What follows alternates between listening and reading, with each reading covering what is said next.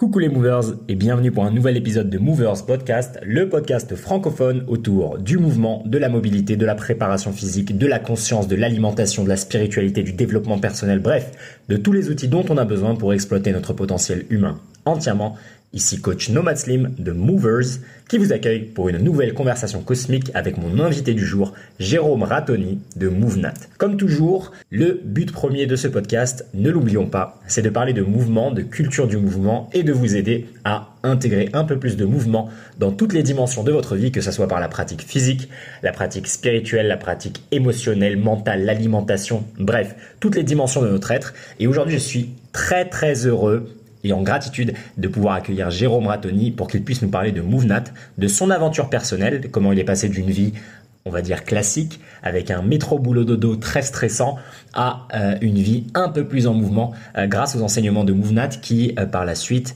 lui a permis évidemment de trouver une nouvelle carrière, une nouvelle voie d'émancipation professionnelle, étant maintenant un des quatre maîtres instructeurs de MoveNat directement sous Erwan Lecor, le fondateur de la méthode MoveNat. Comme toujours, si vous ne savez pas encore de quoi il s'agit, n'hésitez pas à lire sur le blog des Movers un article ultra complet sur la méthode MoveNat, de ses origines avec la méthode naturelle de Georges Hébert, l'hébertisme, le parcours, euh, les différentes pratiques physiques et la reconnexion avec la nature, et le parcours personnel d'Erwan Le Corps quand il était jeune en France, jusqu'à l'implémentation des premières certifications, des premiers stages à travers le monde, et de comment euh, la méthode MoveNat et euh, l'approche même, on peut dire, de MoveNat avec ses 12 principes s'est développée au travers du monde.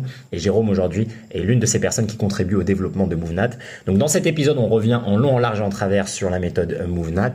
Il nous parle également des futures possibilités de MoveNat. Et là, pour le coup, je me suis reconnu dans le discours de Jérôme et des ambitions de MoveNat. On parle de MoveNat Medical, MoveNat Schools, donc les différentes euh, méthodologies d'entraînement et euh, approche euh, du rapport au corps et du mouvement naturel enseigné par MoveNat cette fois-ci à l'aide des professionnels de la santé, dans l'alimentation, euh, mais également avec les enfants.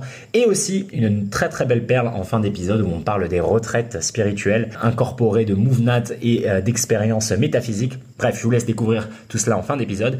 On revient également sur Jérôme, son parcours personnel d'ancien footballeur professionnel jusqu'à sa carrière, on va dire dans le monde un peu plus classique du salariat et surtout tous les dommages qui ont été euh, causés à sa santé et comment il a pu euh, se rétablir et se remettre justement grâce au mouvement naturel, grâce à cette approche. Euh, aujourd'hui, Jérôme ne s'entraîne exclusivement qu'au poids du corps et qu'avec la méthode MoveNat et donc c'est encore une fois une nouvelle preuve que l'on peut développer un corps capable de faire énormément de choses, regagner sa santé et sa vitalité et atteindre de plus en plus une autonomie physique. Voilà, Jérôme est cet exemple euh, d'une personne qui a fait les efforts et il nous parle en détail de qu'est-ce qu'il en coûte en fait de reprendre sa santé en main en parfaite autonomie euh, grâce à des mouvements naturels et euh, une approche un peu holistique. On revient évidemment sur ses expériences personnelles de voyage, d'enseignement au Brésil et à travers le monde. Il nous raconte pas mal d'expériences avec Erwan Lecor en personne et c'est très très intéressant de découvrir aussi sa philosophie et la personnalité un peu du fondateur de cette méthode, euh, en comparant évidemment avec euh, d'autres méthodes d'entraînement qu'on a mentionnées dans ce podcast, notamment euh, avec Ido Portal et la Movement Culture. Encore un nouvel épisode pour s'éduquer et s'informer sur ce qui se passe dans le monde du mouvement et essayer de trouver chaussure à son pied pour reprendre son corps, ses mouvements, sa santé, sa vitalité et sa longévité en main. Je vous laisse découvrir ce merveilleux épisode autour du mouvement naturel et de MoveNat. Movers, épisode 60 avec Jérôme Ratoni. C'est parti!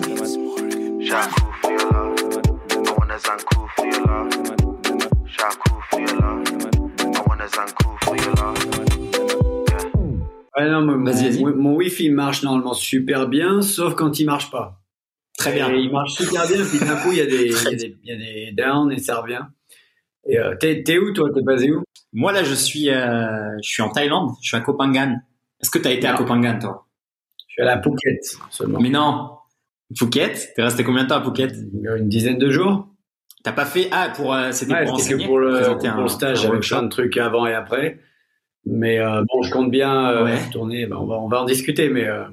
Ah oui, c'est sûr, c'est sûr, mais ça fait le segue parfait pour euh, pour entamer euh, le sujet en fait que que je voulais Mais je vois par rapport à la tenue que tu as, ça me rappelle quand je suis arrivé là-bas et que j'étais surpris par les par la chaleur et l'humidité. C'était quoi 6h30 du mat, j'ouvre la, fenêtre, je dis waouh, OK. c'est vrai que la première fois, tu prends une claque, tu vois. Et là, moi, je suis rentré après, après trois mois, quelque chose comme ça, en Europe. J'étais, j'étais en Suisse. Donc, il y avait quand même un, bon froid suisse, des montagnes. Quand je suis arrivé, je me suis quand même pris une claque. Et l'humidité, en fait, ça te, ça te sèche tout de suite. Tu vois, la première semaine, il vaut mieux l'apprendre à te reposer, à rien faire et à pas prévoir de choses parce que je sais pas comment t'as fait toi pour arriver à enseigner directement. Surtout, euh, hein. surtout qu'on a fait cinq, euh, c'était cinq jours euh, en, en, full outdoors. Il n'y a pas eu de clim, il n'y a pas eu de mmh. salle. Et le, le t-shirt coton Mouvenat, il a pas fait long feu. Hein. c'était quoi la météo? Un plein cagnard ou c'était une grosse Ah oui, il était super chaud. Euh, je cherchais n'importe quel bout d'ombre. Euh, et euh, ils m'ont donné, ils m'ont donné ce t-shirt là. C'était, euh, c'est un, c'est un resort, s'appelle Tanyapura. Mais attends, je connais Tanyapura. C'est le resort aussi où il y fait les semaines avec Ido Portal. C'est un super resort.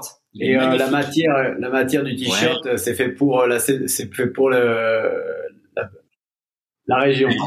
c'est pas pareil que ouais, il m'avait dit, il m'avait dit les gars, ouais, on a, on a accueilli Ido. Euh, avec tous les. Ouais. Et ça reste, moi dans mon souvenir, parce que moi j'ai vécu euh, à Phuket peut-être euh, un peu moins d'un an, peut-être dans les dans les 8-9 mois, quelque chose comme ça.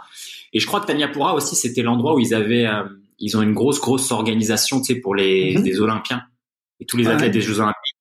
Aller là-bas et ils ont des facilities, comment on dit ça, des structures qui sont très très très intéressantes pour eux et et ouais, moi j'aurais j'aurais adoré faire un petit truc là-bas ou un stage. Bah, écoute, euh, en mars, je reviens. Hein. Je fais le niveau 1, niveau 2 là-bas. Ah ouais? Ah bah en mars, moi je suis, je pense être encore dans, dans la région. Tu vois, le, le seul euh, seule problématique c'est le visa, tu vois. Mais euh, je pense qu'il y aura pas de souci. Mais ouais, on est en, mars. On est en partenariat avec bah un les. Si tu veux, Tanyapura était énorme avant Covid.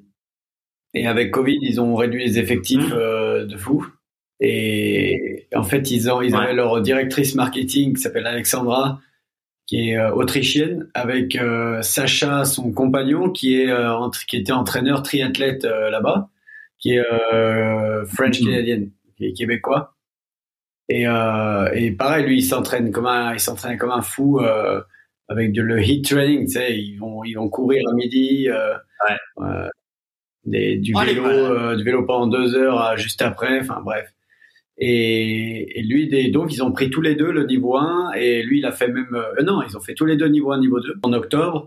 Et en fait, elle, elle a monté sa propre agence de, d'événementiel. Et du coup, euh, qui s'appelle Vigéo. Et en fait, euh, avec Vigéo, c'est elle qui, qui va aussi faire le lien pour les inscriptions MoveNat.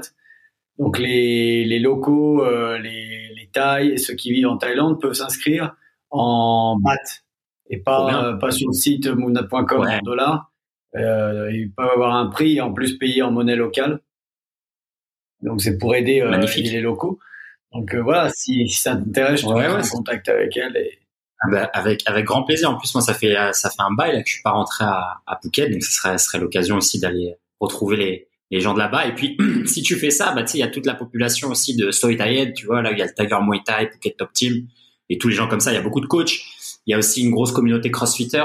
Donc je pense que ça va, si ça peut aussi grave les intéresser, tout ce qui est euh, même simplement parcours, quadrupédie, c'est des gens qui s'intéressent généralement à ce genre de choses. Euh, et moi à l'époque, je bossais justement, j'ai bossé un, temps très court à Tiger Muay justement pour proposer un peu cette approche orientée mouvement, mobilité, comme ils en ont besoin pour leurs athlètes. Mais ça servait aussi la population générale. Eux, la majorité de leurs clients, c'est des gens du quotidien. Donc s'il y a s'il y a quelque chose comme MoveNat proche, je pense que ça peut être euh, que bénéfique pour tout le monde, tu vois, pour les professionnels, les coachs, mais aussi les, les gens qui, qui, qui arrivent massivement euh, juste dans cette rue-là, quoi. Donc il y a moyen, tu mets un panneau MoveNat, je pense que c'est bon, tu vois. Les gens, les gens viendraient. C'est une bonne idée. dans la dans la Phuket Sandbox. Exactement, exactement. Et là justement, est-ce que ça c'est une, une volonté de MoveNat un peu de s'installer dans les dans les endroits locaux? Qu'est-ce que tu dirais que là la prochaine étape pour euh, pour cette structure gigantesque?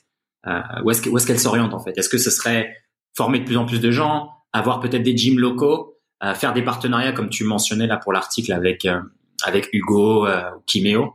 Quelle est un peu l'orientation vers laquelle euh, peut-être à moyen terme vous ouais, C'est de continuer à faire des, des partenariats. on peut même en parler pendant l'enregistrement si tu veux, mais c'est déjà l'enregistrement. Ah, Direct. Direct. Euh, ouais, c'est de faire des partenariats avec euh, des, des gens passionnés surtout.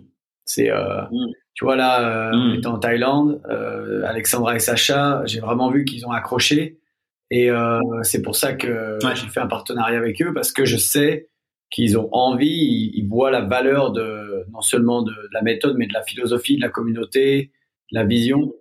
Et, hmm. les partenariats locaux qu'on fait, on les fait s'ils existent. On les, on les fait s'il y a s'il y a quelque chose derrière. C'est pas une question seulement de région, c'est une question de d'humain. Tu vois. Donc, euh, hmm, en Europe, euh, tous les stages que je fais en Europe, c'est c'est des amis pratiquement. Ah, c'est tous des amis. Hmm. Il y en a plus proches que d'autres, mais euh, tu vois, juste avant, on a fait, on a fait Black Friday, et juste avant euh, ce grand week-end, j'avais fait un grand live, euh, en fait, pendant, je crois pendant une heure. C'est sur le, la page euh, de Moonat, enfin sur la chaîne Moonat Instagram. Euh, j'avais fait toutes les cinq minutes, je prenais un, un, un, un responsable de salle de gym d'une différentes régions et en fait, euh, chaque fois, c'était hey, comment tu vas? Super, machin. Et en fait, c'était une conversation d'amis. Et on parlait, voilà, on sera telle date dans ta, dans ta salle, telle date dans ta salle. Et ça présentait en fait tous les stages. Euh, et je me rendais compte que oui, c'est clair qu'à chaque fois que j'ai quelqu'un, c'est pas c'est pas le boulot. C'est je voyais euh, un ami qui nous reçoit pour faire un stage et qui, qui attend que ça, quoi. Donc euh, c'est pour moi c'est ça les vrais partenariats. C'est pas seulement le c'est pas seulement le business, tu vois.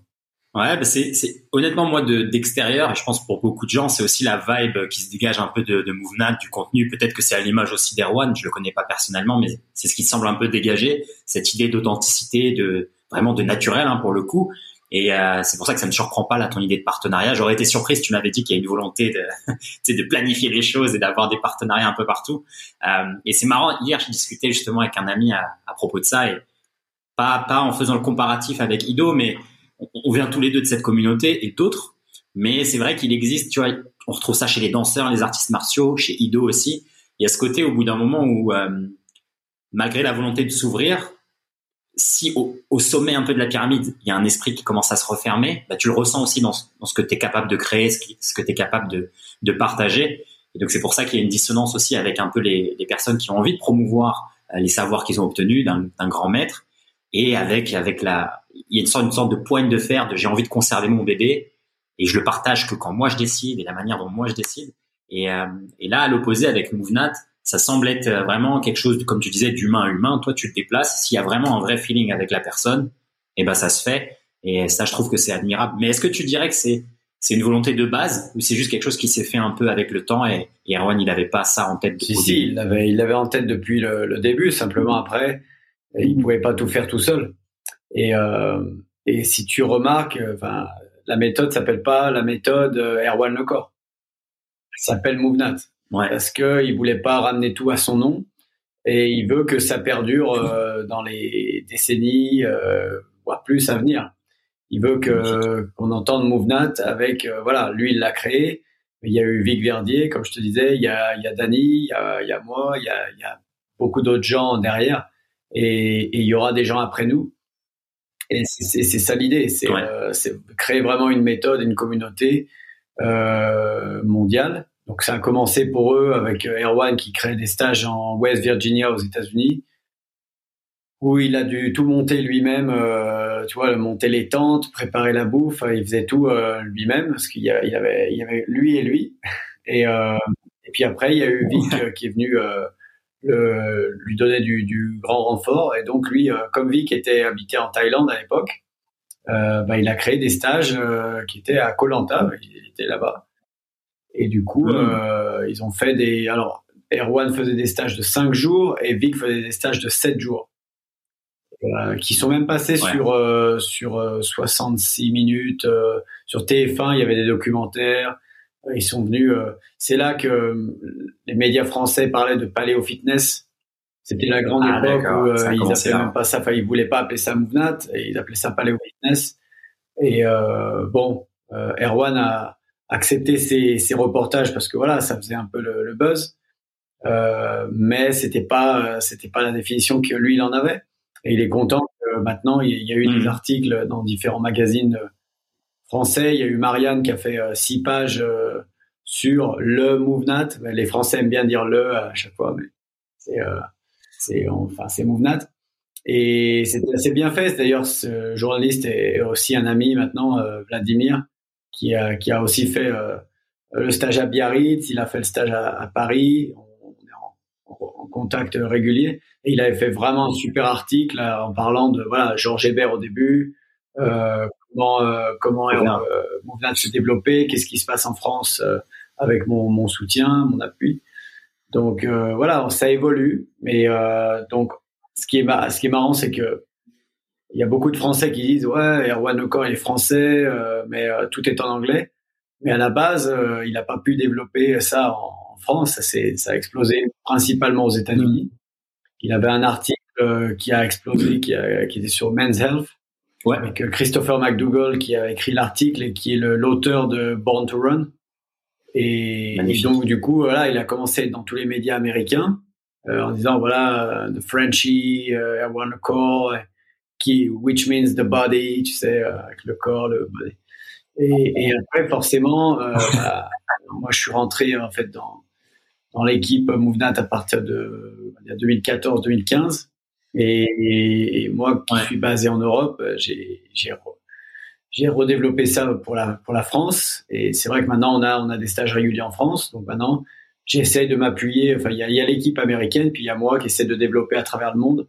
Euh, j'ai euh, le partenariat en Thaïlande, j'en ai un, grand au Brésil aussi.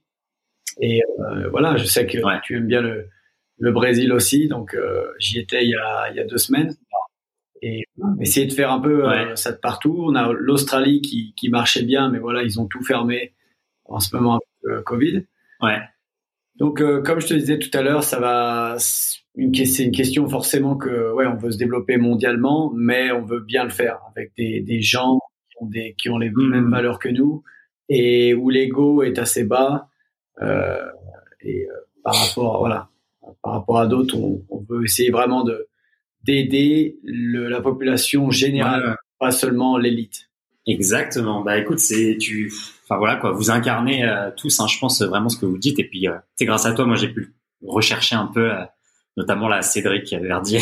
J'étais choqué en lisant la page sur Mouvnat. Je me suis dit pourquoi il n'y a pas un livre sur sa vie? C'était incroyable. mais ouais, j'aime bien moi ce côté-là et, et j'en discutais là avec cet ami hier qui est aussi un peu un, gros gros pratiquant de de mouvement. Et euh, je pense que ce serait peut-être la, la critique un, peu à émettre dans, dans, certaines autres pratiques du mouvement, pas tout, hein. même, même dans certains arts martiaux, c'est ce côté un peu élitiste et, et qui segmente malheureusement. Euh, mais après, je pense aussi ça va avec l'idée de, c'est compliqué aussi de créer un système qui s'adapte à tout le monde ou quelque chose de généraliste dans lequel tout le monde peut rentrer. Euh, souvent, quand tu as pratiqué pendant des années, je pense qu'il y a aussi cette résistance à trop simplifier ou à épurer trop ton, ton concept ou la chose que tu as envie de, de partager. Et c'est ça qui est difficile. Et c'est moi, c'est en ça que je, je, pense que le travail typiquement de d'Erwan ou même Georges Hébert à l'époque, c'est admirable parce que c'est tellement, euh, enfin clairement, Erwan il fait bien plus que ce qu'il partage, tu vois, physiquement. Et même toi et en fait tous les pratiquants, c'est que techniquement vous avez plus dans votre corps en termes de complexité de mouvement et de capacité que ce qu'il y a à partager. Et c'est ça qui est incroyable, c'est que quand tu viens de l'école peut-être martiale ou de la danse, tu as envie que le maître représente tout en fait, c'est-à-dire qu'il puisse tout faire de tout ce qu'il enseigne. Et donc, tu as une tendance à vouloir tout euh, vomir en fait sur tes élèves. Tu as envie de tout partager. Et, euh, et c'est ça qui est, euh, qui est, je pense, qui est, qui est très intelligent de la part de d'Erwan, c'est qu'il a su segmenter la pratique personnelle. Quel est mon objectif à moi? Quelles sont mes ambitions? Quelle est mon expérience de vie? Et ce que je partage aux gens. Et je pense que c'est pour ça que c'est c'est un tel succès et que je pense que c'est clairement ce qui manque dans le paysage, tu vois, du, du fitness, tu vois, c'est c'est le côté peu importe l'étape de la vie dans laquelle je suis, je vais pouvoir avoir une porte d'entrée vers ce monde-là. Là où la danse, euh, même les trucs, la capoeira, les acrobaties, il y a des trucs, franchement, si t'as pas commencé avant l'âge de 15 ans, c'est compliqué d'y rentrer, tu vois. Euh, je pense qu'il en faut pour tous les goûts. Et si tu parles de la, la bulle euh, culture mouvement, tu sais, movement culture, elle est, elle est très petite par rapport à l'industrie du fitness. Faut, faut être honnête. Euh, sûr il faut pas non plus se, se prendre pour ce qu'on n'est pas. C'est-à-dire quand tu quand tu vas concurrencer l'industrie du fitness avec les, millions, milliards de, dollars ou d'euros qu'ils ont, euh, enfin, tu as juste à regarder dans les grandes villes les, euh, les panneaux publicitaires, tu vas voir des, des gars bodybuildés avec une, un protein shake en disant voilà, euh, whatever nutrition, euh, salle de gym, les chaînes de salles de gym. Il y en a de partout et forcément, Bah, c'est ce qui impacte euh, la population en général. C'est ah ouais, il y a une nana super bien gaulée sur un tapis roulant avec tout le tout l'appareil, enfin tous les vêtements de, de grandes marques. Si t'as pas le l'iPhone avec tous les équipements, ça ça va pas. Et bah, tu vois ce que je veux dire. Après, à l'intérieur, nous, on fait, on essaie de les concurrencer quelque part pour euh, aider la population en général. Et donc, on est, on est segmenté dans, OK, on est dans la bulle mouvement. Et à l'intérieur de bulle mouvement, bah, il y a, euh, comme tu mentionnais, bah, il y a, il y a IDO, il y a, il y a GMB, il y a, il y a Animal Flow et il y a nous. Et on fait tous quelque chose de, de différent, mais c'est pour moi, c'est pas une concurrence. C'est la, la grande concurrence, elle est euh, tapis roulant, euh, bicep curls et isolation de, de mouvement. Euh, même, je dirais, tu sais, euh, le, training fonctionnel, euh, qui est déjà mieux, et toujours pour nous, c'est pas la même philosophie. Nous, on a une philosophie pratique certain. où on va, on va pas, on va pas, enfin, on doit compter les répétitions au début pour une un point d'entrée euh, dans MoveNat pour dire voilà, tu vas faire des combos structurés et tout ça. Mais l'idée, c'est d'après d'aller euh, en pleine nature ou juste euh, au parc en face de chez toi et de voir l'environnement comme un, comme un terrain de jeu, comme les enfants le voient. Et, ce que tu disais tout à l'heure, qui était que ouais, Erwan ne montre pas tout ce qu'il fait, je montre pas tout ce que je fais, c'est on se met toujours à la place de celui qui est en face de nous. C'est-à-dire, tu peux faire même une simple, simple roulade avant ou à roulade arrière. Euh, si t'as pas la mobilité euh, vertébrale pour le faire, parce que tu as été dans un bureau pendant 20 ans, tu peux bien montrer une belle roulade, euh, ça va faire peur à la plupart des gens. Donc tout le monde va avoir peur de se faire mal à la colonne, à la nuque, et donc on, va décomposer le mouvement. On va dire on part d'où? En toute sécurité, on part d'où? Mais on part du sol. Et je parlais à un de tes euh, connaissances hier. J'ai fait un podcast avec euh, David euh, Limitless. Il m'a parlé de, toi en bien, bien sûr. Il était on, on, a on a parlé un bon moment du, du mouvement au sol. Que Movenat passe beaucoup de temps au sol pour simplement se relever, pour comprendre comment rouler latéralement, comment être en pronation, supination, euh, souffler pour libérer la tension dans, dans, la cage thoracique. Il y a plein de choses comme ça où les gens peuvent passer beaucoup de temps à étudier la roulade sans même en faire une au début. Et après, prendre confiance, on passe étape par étape pour dire tiens, on va mettre un, genou en l'air, maintenant on va on va être debout, mais comment on fait en marchant et en passant peut-être sur une surface euh, soft? je veux dire, il y a tellement de choses à faire rien que sur une roulade. Tu peux passer, euh, tu peux passer des heures. Et, et oui, effectivement, on aurait tous envie de dire ouais, la tentation, c'est de dire, je vais me mettre à 3 mètres de hauteur et je vais faire un gros saut avec une grosse roulade et dire, voilà les gars, c'est parti. Mais euh, ça sera réservé à, l'élite. Alors que, mais moi, mon, grand bonheur, c'est d'aider quelqu'un à faire une roulade et qui, qui me regarde en disant, waouh, j'y arrive maintenant. Tu vois, c'est ça le truc. Et pour toutes et tous. Et parce qu'une roulade, ça peut être un, un, un mouvement de rééducation. Et on a, on a d'ailleurs une, une partie qui s'appelle MoveNat Medical, qui vient d'être créée, où on a un board, enfin un groupe de, de professionnels de santé euh, qui regroupe des kinés, des ostéos, des, des PhD, des doctorats, qui, euh, qui sont regroupés pour adapter le niveau 1, le niveau 1 MoveNat, à, euh, donc à la profession de santé. Et comment amener MoveNat dans leur cabinet, comment utiliser les mouvements comme mouvement au sol, équilibre, quadrupédie, soulever, porter, pour rééduquer des gens de jeunes jusqu'à 80 ans, ou plus. Voilà, pardon, j'ai détaillé. Super. Non, non, mais tu as, raison, ça a du sens. En plus, je voulais de toute façon aborder l'aspect mouvement médical, parce que moi aussi, à, à peut-être moyen, voire long terme, j'ai toujours eu en fait cette ambition-là, même si mon parcours personnel, il vient de, de on va dire, de carrière athlétique professionnelle et artistique, etc. Ça a jamais été mon ambition de m'adresser qu'aux athlètes. Et même si c'est par là que j'ai commencé.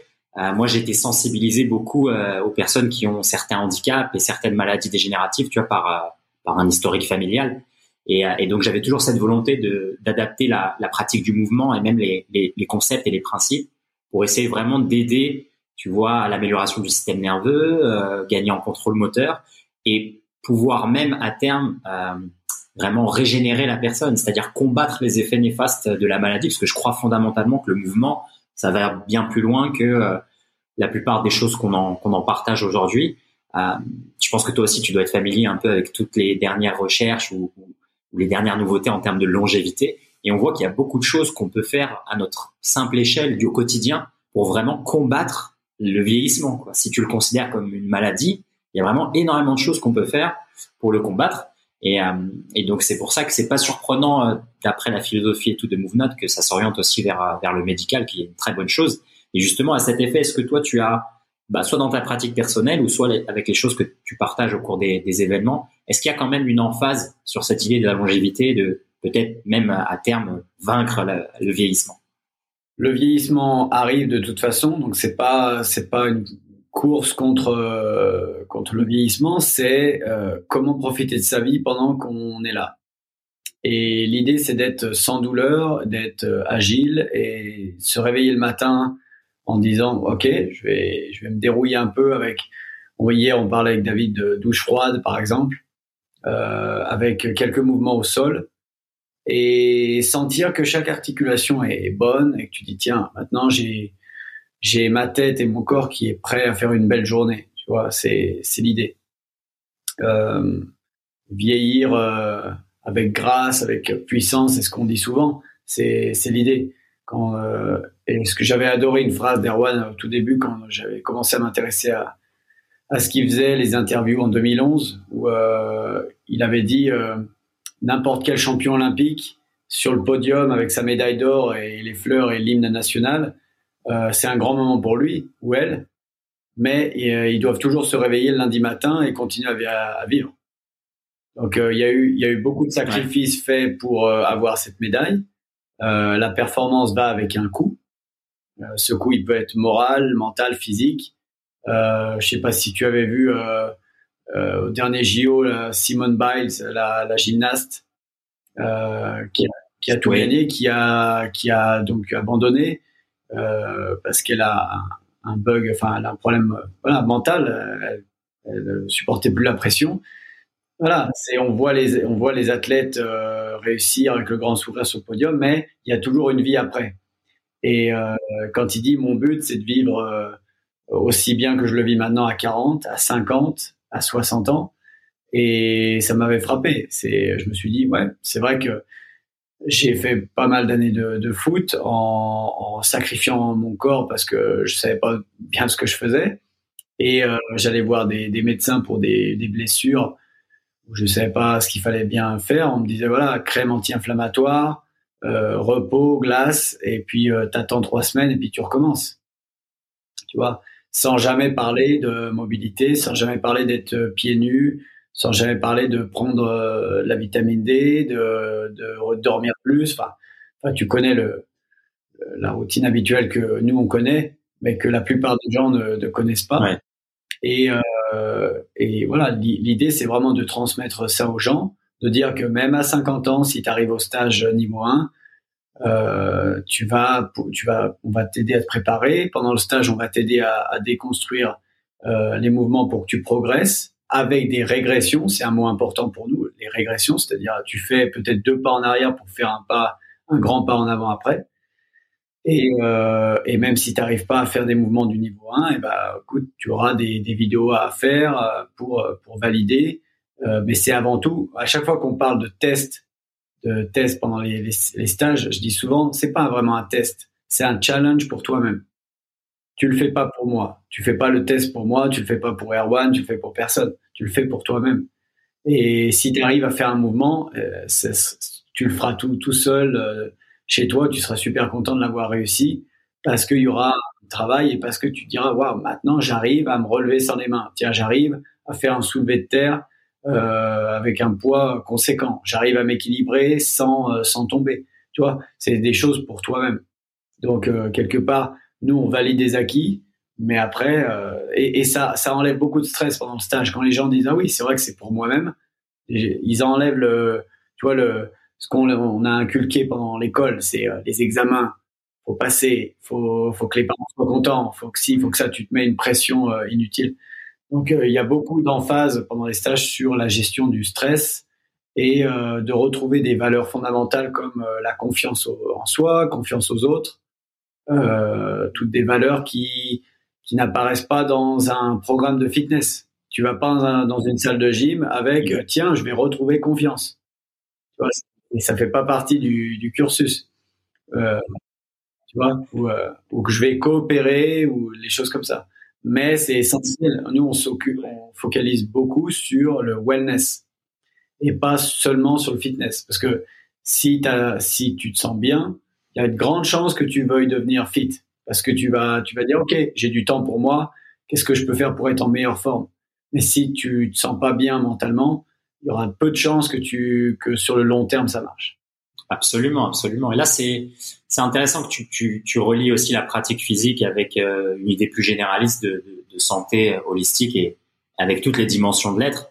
C'est ce que beaucoup de personnes aussi semblent oublier parfois en, en se focalisant un peu trop sur quel est le nouveau protocole, le nouveau programme, en se disant que voilà, il y a la nouveauté qui va vraiment m'aider à me fixer. Et comme tu dis, on peut pas faire l'économie des, des, autres dimensions. On est vraiment, euh, ouais, on est multidimensionnel et que tout est en perpétuel mouvement. Tu vois, chaque journée que tu vas, tu vas faire, elle est, t'es une nouvelle personne. Littéralement, il y a une renaissance au, au réveil, que ça soit au niveau cellulaire ou ailleurs. Et, et c'est intéressant d'avoir, euh, t'es pas obligé de rentrer dans la, la, physique quantique ou la spiritualité pour comprendre ça, mais c'est intéressant aussi d'avoir cette idée de, bah voilà, chaque jour, j'ai aussi une nouvelle opportunité de bien faire, une nouvelle opportunité de prendre un peu plus soin de moi. Et euh, ça va peut-être t'inviter aussi à faire des petites actions, comme tu dis, la petite douche froide, etc. Et en parlant de ces différents outils, est-ce que euh, je pense pas à ma connaissance que dans MoveNat ça, ça soit peut-être inclus ou, ou, promu euh, explicitement, mais est-ce qu'il y a aussi une idée peut-être de partager quelques quelques conseils ou quelques approches, que ce soit sur l'alimentation, sur le sommeil, sur euh, l'hydratation, sur un peu le, les stress hormétiques, euh, ou est-ce que tu le partages juste comme ça, un peu un à un pendant les stages?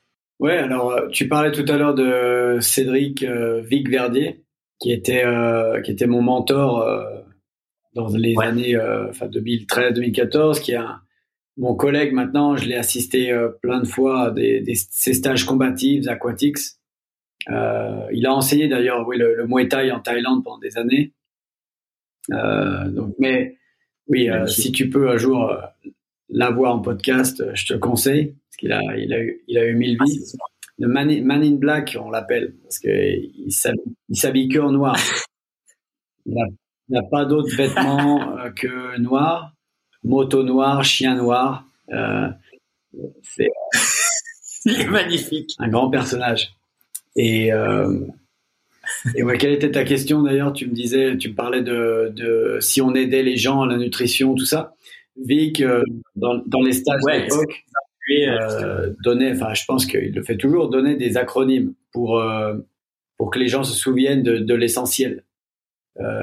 Euh, par exemple, il y avait un acronyme qui est euh, SEEDS en anglais, les, les graines. Et donc, tu as SEEDS, ça commence par euh, sleep, exercise, environment, diet and stress. Tu vois, et en fait, on va toucher un peu tous ces points-là sans, sans se proclamer, euh, expert. Euh, on n'est pas nutritionniste, mais par contre, les questions reviennent toujours parce que les gens nous voient, euh, voilà, nous voient physiquement, nous voient au niveau des compétences euh, de mouvement, disent voilà, qu'est-ce que tu manges, qu'est-ce que tu fais.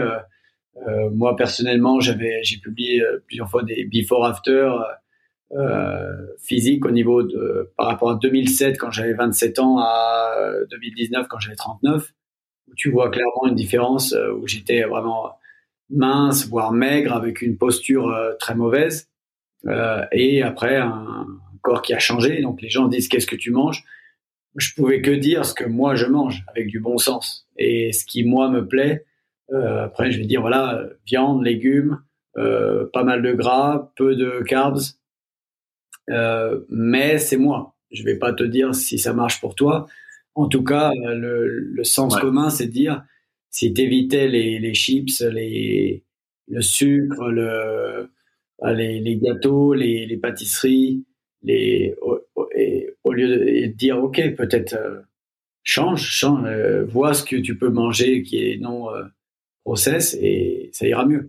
Mais ce qui, moi, mon boulot avec, avec Movenat maintenant, c'est justement de créer des partenariats qui aident, qui peuvent aider euh, Movenat à avoir une légitimité. Donc, on parlait de Movenat médical, euh, c'est quand même plus euh, crédible, je sais pour au niveau euh, scientifique, si on a des, des professionnels qui disent, voilà, on a fait des études sur le, les compétences Movenat, est-ce que ça peut apporter aux patients? On a fait un groupe de recherche, tac, tac, tac.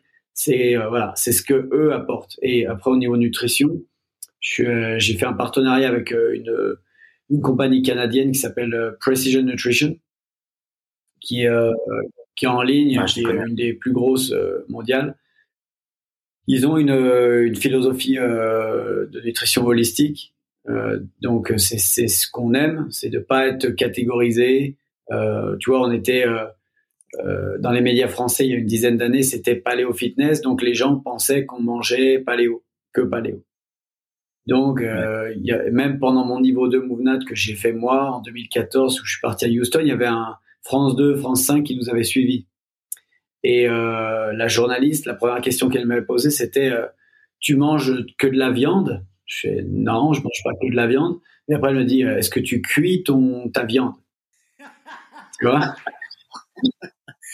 Tu sais utiliser un stylo bic Est-ce que voilà. tu connais les Est-ce que tu euh, Et tu Est-ce que tu veux que le sang de la viande? Tu sais, c'est.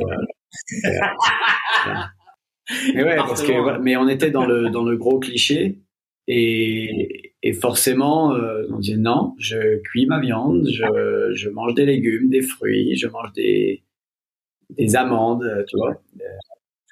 Mais, euh, mais voilà, c'est donc l'idée, c'est que maintenant que les gens vont, vont nous demander voilà des conseils sur la nutrition, on va pouvoir dire voilà, faites confiance à notre partenaire, allez voir ce qu'ils font. Et maintenant, on propose même un, un bundle, euh, ouais. une offre euh, combiné avec euh, si tu, ceux qui viennent de Precision Nutrition peuvent prendre la certification MoveNat avec un, un prix euh, euh, accessible. Et puis pareil pour pour MoveNat, voilà, s'ils veulent un soutien, un supplément nutrition, ils peuvent aller voir pour faire l'assertif ou valider là-bas.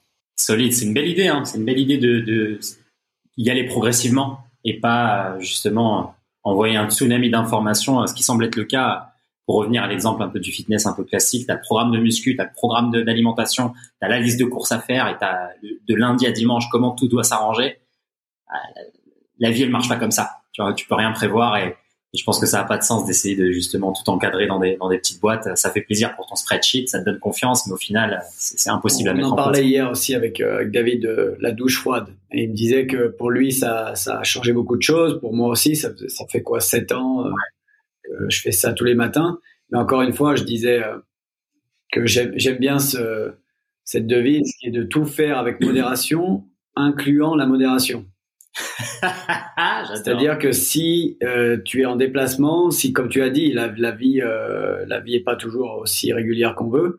Si euh, tu es en, si en, es en Thaïlande, ok, et que la douche est pas aussi froide qu'en Suisse, qu'est-ce que tu fais? Bah, Je sais pas, tu, tu, soit tu t'adaptes, ou soit tu trouves un, un waterfall, une cascade, euh, tu, tu trouves des glaçons, tu, enfin, tu, tu t'adaptes. Tu, tu, cherches des moyens et, et, pas seulement te dire ah mince j'ai pas ma douche comme d'habitude tu vois. Non mais ça, ça, ça a du sens tu vois c'est euh, c'est vraiment faire les choses avec avec simplicité et, et faire avec avec ce que tu as aussi tu vois. J'en parlais tout à l'heure j'étais au téléphone avec une amie et je lui disais ça justement sur l'alimentation c'est que tu vois, si tu voyages et que tu vas dans différents pays, t'as pas aussi accès à la même nourriture ou les, aux mêmes quantités et le prix varie énormément. Tu vois, il y a des endroits où la viande va être pas chère, d'autres endroits où c'est tellement cher qu'en fait tu peux pas et où ça va vraiment faire euh, des gros trous dans, la poche. Donc, tu dois t'adapter, tu dois essayer de trouver des alternatives et tu dois aussi, euh, comme tu disais en fait, euh, avoir cette relation avec toi et ton corps, pas comme une machine où tu sais les jauges elles sont fixes et tu dois que aller au-dessus.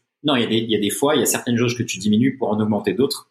Il y a aussi des modes de vie que tu vas changer, dépendant de ce que tu vas faire dans la journée, de l'environnement. Et, euh, et, moi, un des concepts là que, auquel je, suis, je commence à m'intéresser de plus en plus, après avoir fait peut-être ces cinq dernières années des expérimentations avec l'alimentation, euh, c'est l'idée de need-based diet. Tu vois, une alimentation selon tes besoins. Euh, quelque chose que j'avais pas pris en compte pendant des années, où je me disais que voilà, je vais, je vais avoir mon alimentation, je vais avoir mon jeûne, Et après, peu importe ma pratique et peu importe ce que je fais, tu vois. Alors qu'au final, là, je me rends compte de plus en plus que, voilà, dépendant si j'ai un gros cycle de force par rapport à quelque chose d'explosif comme le Muay Thai, il serait peut-être plus malin que j'arrête d'être, sais, enfermé dans mon ah non, moi c'est un repas par jour, il faut que je jeûne, en me disant écoute, mange une petite banane juste avant l'entraînement, fais ça, prends-toi un glucide avant cette pratique-là, parce que pour cette pratique, ça aura du sens et peut-être que ça va améliorer tes performances. Et c'est vrai que là, je commence à jouer un peu avec euh, avec ça depuis euh, peut-être deux trois semaines. Et c'est vrai que tu commences déjà à ressentir les les bienfaits. Quoi. Tu te dis bah oui, en fait, je suis pas en train de forcer euh, dans un dans un système où en fait mon corps a simplement besoin de glucides pour ce moment-là. Et, euh, et moi, c'est une idée qui commence à, à, me plaire de plus en plus et peut-être à, à, étendre après avec la pratique. Euh, et ce qui m'intéresse là, justement, toi, à titre personnel, tu j'imagine que tu fais pas que euh, du MoveNat tous les jours, ou il y a, y a peut-être d'autres pratiques dans ta vie. Est-ce que tu as aussi cette idée, on va dire, essayer d'appliquer ce principe de praticité un peu à ton alimentation et à adapter au fil de, ce qui se passe, quoi. Tu vois, ta vie de papa, le travail, etc. Est-ce que tu peux nous raconter un peu toi comment t'arranges, tu vois, ton rapport avec l'alimentation, l'entraînement, et, est-ce que ça fluctue beaucoup? Tout à fait, oui. Il y a une valeur qui est essentielle pour nous, c'est euh, la liberté. Et en fait, euh, moi, je viens à la base de ben, d'un parcours assez classique en France, euh, lycée, université, euh, et j'avais euh, cette envie d'aller à l'étranger pour apprendre des langues. J'étais inspiré par mon meilleur ami qui habitait en Espagne à l'époque.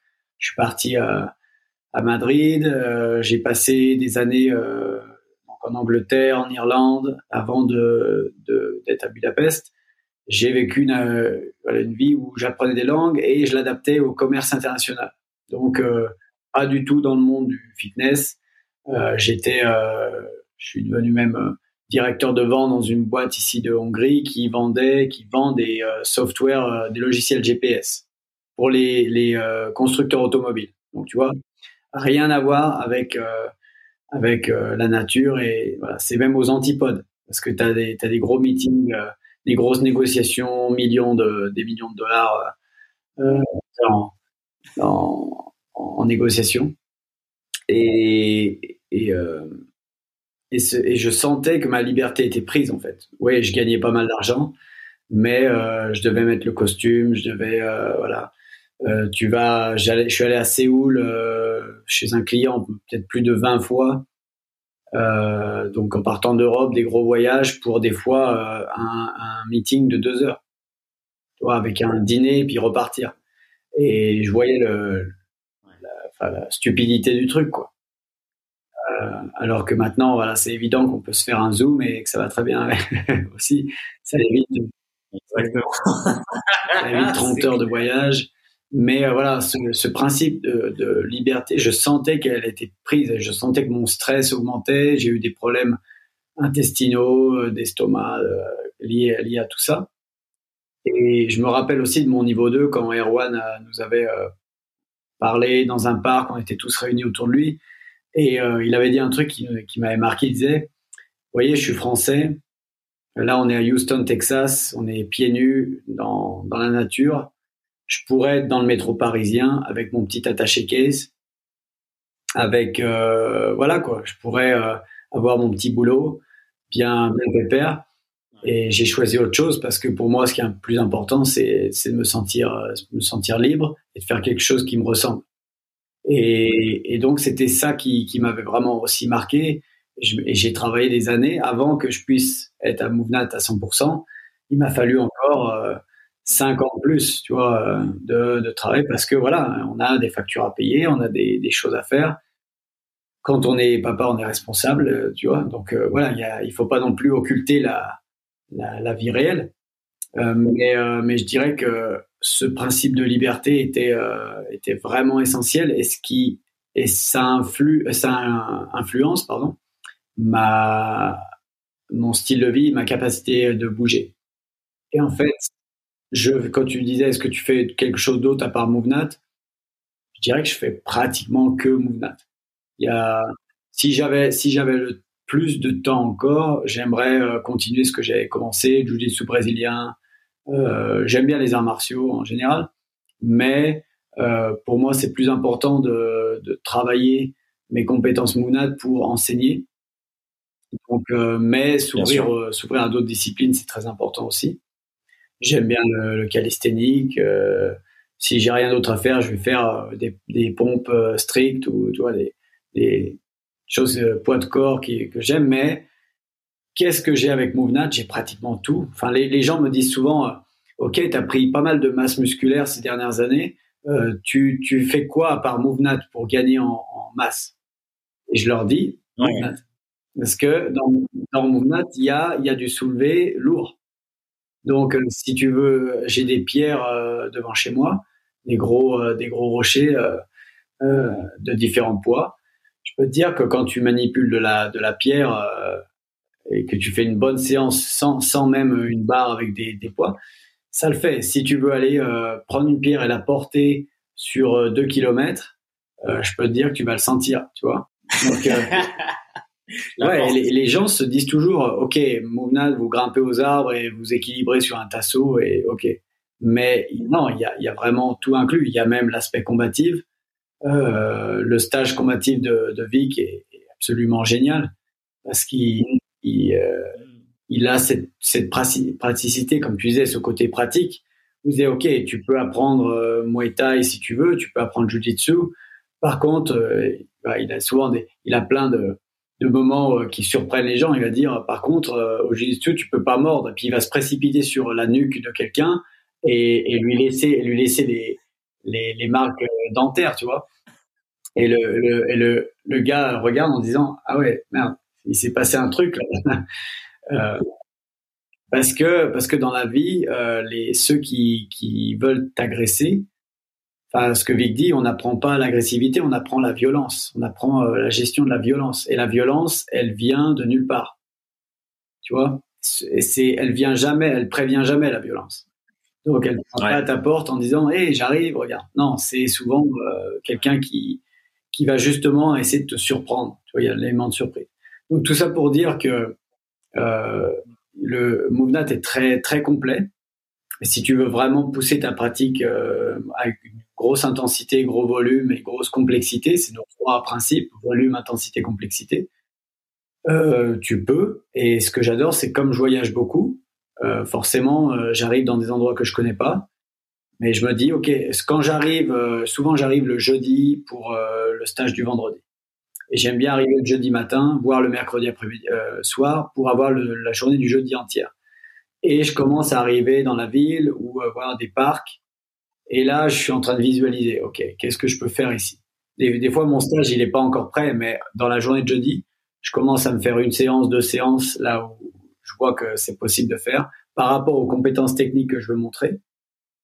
J'arrive le vendredi, je, je vais, je, je, rencontre le groupe et je dis voilà, j'ai deux, trois endroits ici que je viens de découvrir, que j'adore, et euh, ça, ça me donne un sentiment de liberté énorme, de me dire je peux être n'importe où dans le monde, je peux faire mon stage, s'il pleut, ok, j'ai, euh, je trouve un abri, un, un, un, parking ou je ne sais quoi. Enfin, il peut, il peut toujours avoir un endroit abrité et, euh, et on avance. Quoi. Ouais. Et ce sentiment de dire, j'ai pas besoin d'abonnement de salle de gym, j'ai besoin de pas grand chose. Tiens, il y a une pierre qui traîne, il y a un bambou. Là, au Brésil, on a fait un. Il m'avait demandé de faire un, un après-midi mouvenat sur une, une, petite île déserte. Donc on a pris un bateau, on s'est, on s'est posé sur cette île. il y avait un grand bambou euh, par terre. Et euh, je commence à, à, marcher un peu dessus, m'équilibrer. Et puis je dis aux gens, bah voilà, essayez déjà ça. Et en attendant on faisait ça, j'en ai, j'ai vu un bambou aussi euh, 30 mètres plus loin. Je l'ai ramené, j'ai fait deux lignes. J'ai dit voilà, donc vous pouvez tous vous aligner euh, l'un devant, euh, en face de l'autre et il y avait un, autre bâton, un autre euh, petit bambou. Vous essayez de le lancer en équilibre. Maintenant, on, maintenant, on va décaler les, les bambous et vous allez essayer de sauter cette distance. Ok, mais par contre, on peut pas grimper. Mince, qu'est-ce qu'on peut faire? Eh ben, on va prendre le bambou. On va être deux. On va prendre le bambou sur une épaule et il y a quelqu'un qui va se suspendre. Après, on peut, après, on peut prendre le, le bambou, le mettre au-dessus de la tête voilà, et euh, ça donne plus de hauteur. Et cette fois, il y a des gens qui peuvent faire ce qu'on appelle des pop-up ou des, des roll-up, euh, s'équilibrer même en hauteur. Et euh, enfin, c'est, c'est dans mes vidéos Instagram de, de ces derniers jours. Euh, même Mouvnat a partagé ça sur sur la, page Insta. tu peux voir la diversité de, du mouvement qu'on a eu. On est passé de, de terre à mer. J'ai fait suivre, il fallait qu'il suive le, le, leader, tu sais, Mestre. Et donc, du coup, je suis passé en mode euh, jeu en disant voilà, on est une mission où on doit se cacher, donc on allait, on dans le sable, on allait, on allait en apnée sous l'eau, euh, on allait faire des roulades euh, dans l'eau jusqu'à ce qu'il euh, jusqu'à qu'on on atteigne un bateau euh, pour s'échapper. Enfin, je veux dire, en, en quelques minutes, j'ai créé un, un, une après-midi complète de jeux, de mouvements, et les gens ont adoré. Quoi. Donc, avec trois bambous et du sable et de l'eau.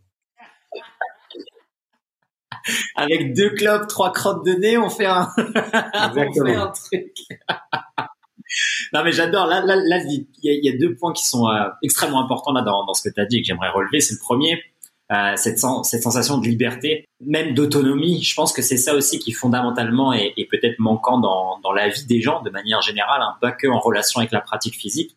C'est cette idée. Moi, je le dis souvent de la manière suivante. C'est est-ce que tu as la sensation euh, que tu, tu ne vas pas te trahir, tu vois. Peu importe ce qui arrive dans la journée, tu vas pouvoir réellement compter sur toi. Je te dis pas dans un cadre euh, qui est, voilà, il y a la salle de sport, il y a la clim, tout est parfait, tout est aligné. Le travail, il y a ton bureau, il y a le wifi, tout est parfait, tout est aligné, t'as ton salaire. Non, non. Dans, dans la vraie vie, à n'importe quel moment, est-ce que tu as fondamentalement cette, cette confiance en toi dans, dans l'idée de peu importe ce qui m'arrive, il y a au moins une personne sur Terre sur laquelle je vais toujours pouvoir compter, c'est moi. Et ça, je pense que c'est, c'est c'est c'est ce qu'on cherche, tu vois. Nassim appelle ça, Nassim Taleb appelle ça l'antifragilité, etc. Pour moi, c'est ça que ça veut dire. C'est vraiment, je peux compter sur moi. Je vais pas me trahir. Je vais pas me laisser euh, sur le bord de la route, euh, me laisser dépérir, tu vois. Je vais pouvoir me remettre en scène tout seul. Comme tu disais, il n'y a pas d'équipement, je m'entraîne. Il y a la pluie, je m'entraîne. Et, euh, et, donc ça, pour moi, c'est c'est fantastique et c'est ça fondamentalement qui mène aussi vers vers une plus grande autonomie physique. Après, ultimement, vers une meilleure gestion de, de ta vie de manière générale. Et le second point, là, c'est ce que tu disais, c'est cette notion de jeu et de créativité. C'est vrai, avec rien, en fait, on peut passer une après-midi de, folie. Et, là, la manière dont tu décris ça, cette idée de un peu de construire le truc euh, incrémentalement, c'est un truc d'enfant, c'est les Lego. C'est tu prends trois Lego, tu fais ton truc, tu fais bah tiens, viens maintenant on fait une cabane. Tu prends des couvertures, tu prends des chaises, tu fais ok maintenant on a une cabane, viens on joue. Euh, toi tu vas chercher une information, et, et boum. Et en fait t'as passé une après-midi. Et ça je pense que c'est très important hein, dans, dans, dans ou même ailleurs euh, s'il y a moyen aussi d'intégrer ça dans, dans, le quotidien de peu importe la pratique que tu as, je pense que ça peut être que bénéfique. Tu vois, on est fondamentalement on est des créatures du jeu. Euh, tous les liens sociaux qu'on crée, ils vont être de toute façon mieux créés euh, au travers du jeu, au travers d'un espace vraiment d'expression bienveillant dans lequel tu te juges pas, personne te juge et, puis voilà, t'avances. Et, et ça, je pense que c'est, tu vois, les deux éléments qui sont euh, au cœur de, je pense, tout bon système. C'est ça en fait. C'est est-ce que j'arrive à être autonome et réellement compter sur moi est-ce que j'ai de la joie dans le cœur quand je le fais? Ça, ça m'est arrivé plein de fois de, d'emmener un groupe euh, en disant voilà, on va passer de, d'un endroit où on fait la quadrupédie à un endroit où on fait grimpe. Donc il faut marcher 100 euh, mètres. Et sur ces 100 mètres, je me suis peut-être arrêté euh, deux ou trois fois. Parce que j'ai dit ah, il y a, y a un élément là qu'on peut tester. Et vous avez fait la quadrupédie là-bas, essayons de faire la quadrupédie ici maintenant? Et en fait, on, s'arrête et les gens disent bah, Attends, c'est génial en fait qu'on soit arrêté là. Je l'avais vu, ce trottoir, ou j'avais vu ce, ce, mur. Et en fait, euh, c'est cool que tu, que tu puisses dire Ok, on s'arrête pour, pour continuer à pratiquer parce que c'est ça l'idée. C'est L'idée, c'est d'adapter et de, de se faire plaisir. Et quand tu disais tout à l'heure, euh, il pleut, on s'entraîne, il fait beau, on s'entraîne, euh, ou pas. Il y a des fois, il y a des journées où tu t'entraînes pas et c'est pas la fin du monde. Tu vois, c'est c'est c'est la même chose, c'est de la modération, c'est dire si tu t'es pas entraîné aujourd'hui, est-ce que tu vas ça va t'empêcher de dormir? Est-ce que tu vas avoir des sueurs froides en disant bah, je me suis pas entraîné, je suis en train de perdre tous mes gains, euh, tu sais? Euh, c'est est-ce que tu peux quand même trouver 5-10 minutes pour euh, bouger au sol et essayer de, tu vois, de, de te dérouiller un peu et dire voilà, c'était une journée où j'ai fait des podcasts, c'est une journée où j'ai fait plein d'emails, j'ai parlé avec plein de gens. C'était quand même une grosse journée productive. Euh, j'ai pas perdu ma journée. Est-ce que j'ai pu moi euh, m'entraîner? Non. Mais est-ce que c'est la fin du monde? Non plus. Euh, au niveau euh, quand on a fait le, j'ai fait mon niveau 3 au Nouveau-Mexique, justement là où euh, c'était en 2015. pour intégrer l'équipe Mouvnat en tant qu'instructeur, il faut le niveau 3. Donc, euh, comme j'étais invité euh, par Erwan et Vic à intégrer l'équipe, euh, bah, ils m'ont aussi dit voilà, fais le niveau 3. C'était un peu court pour moi parce que j'ai fait le niveau 2 en 2014, mais bon, c'était une grosse expérience. Et ce qui m'avait frappé, c'était que c'était quatre jours. Avec la dernière, le dernier jour était consacré aux, aux tests, qui des tests physiques.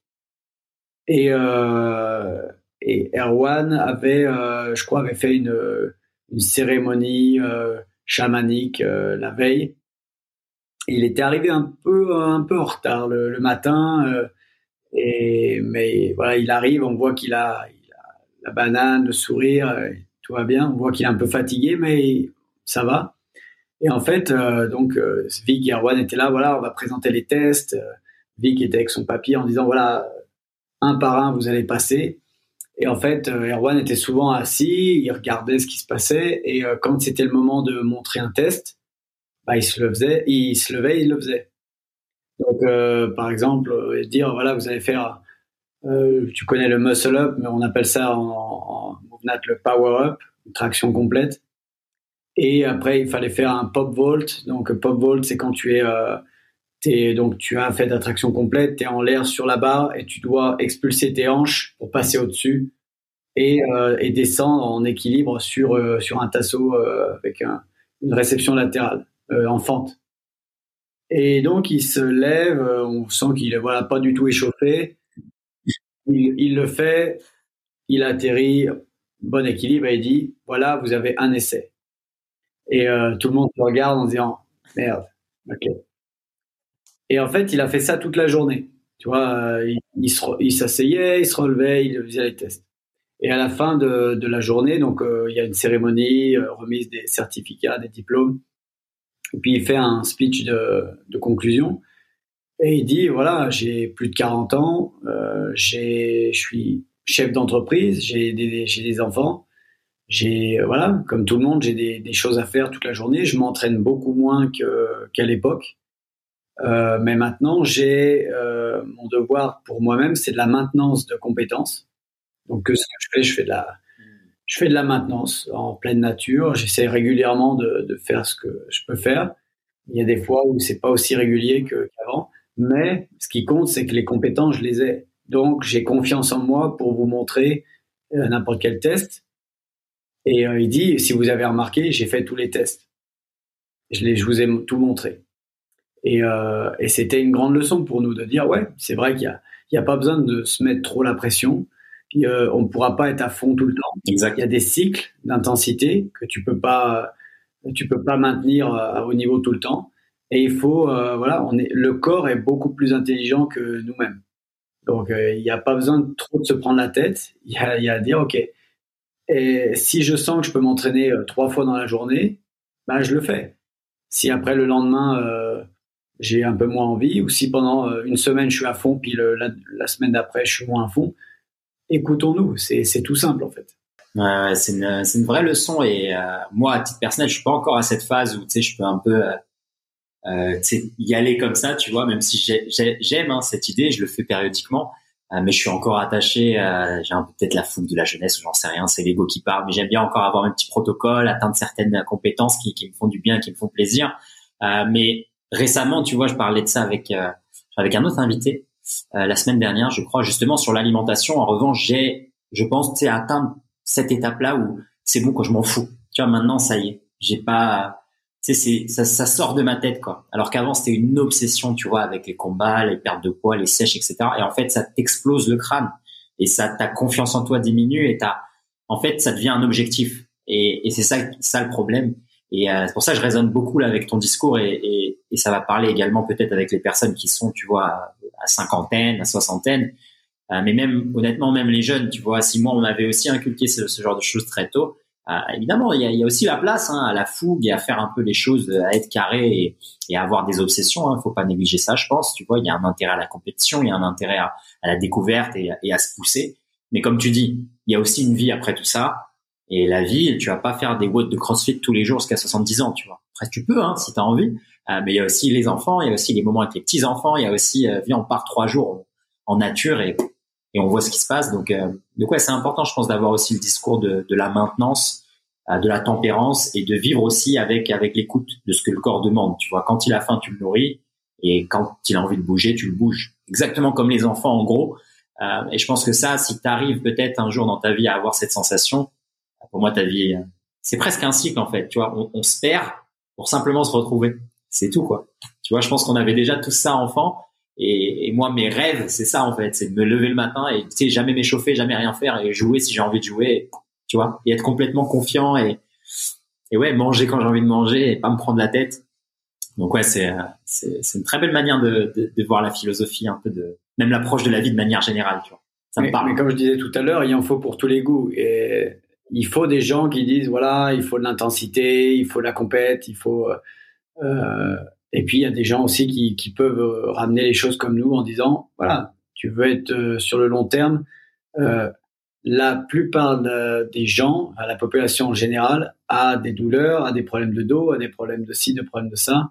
Et c'est c'est c'est ce que nous, c'est notre rôle, c'est d'aider ces ces gens-là. Euh, Mouvnat a une approche beaucoup plus restaurative que qu'au au tout début de Mouvnat.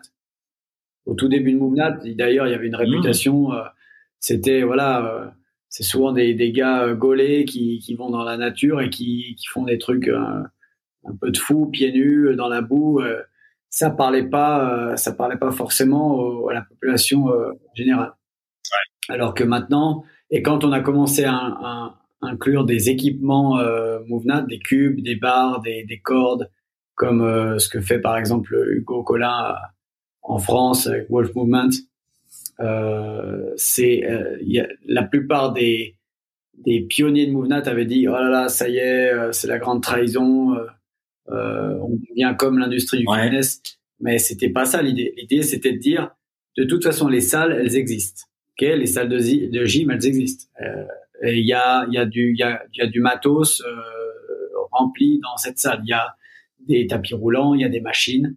Et nous notre but c'est de dire, ok si on parle à un, un propriétaire de salle de gym, est-ce qu'on peut lui dire moi, tu fais moitié euh, de tes équipements que tu as, puis la moitié, tu laisses de l'espace libre tu mets euh, des petits cubes, tu mets des tasseaux, tu mets des cordes et euh, tu donnes l'opportunité à des gens qui vont dans cette salle où la météo est vraiment pas bonne chez eux d'aller dans cette salle, mais de, de jouer, de faire du mouvement naturel.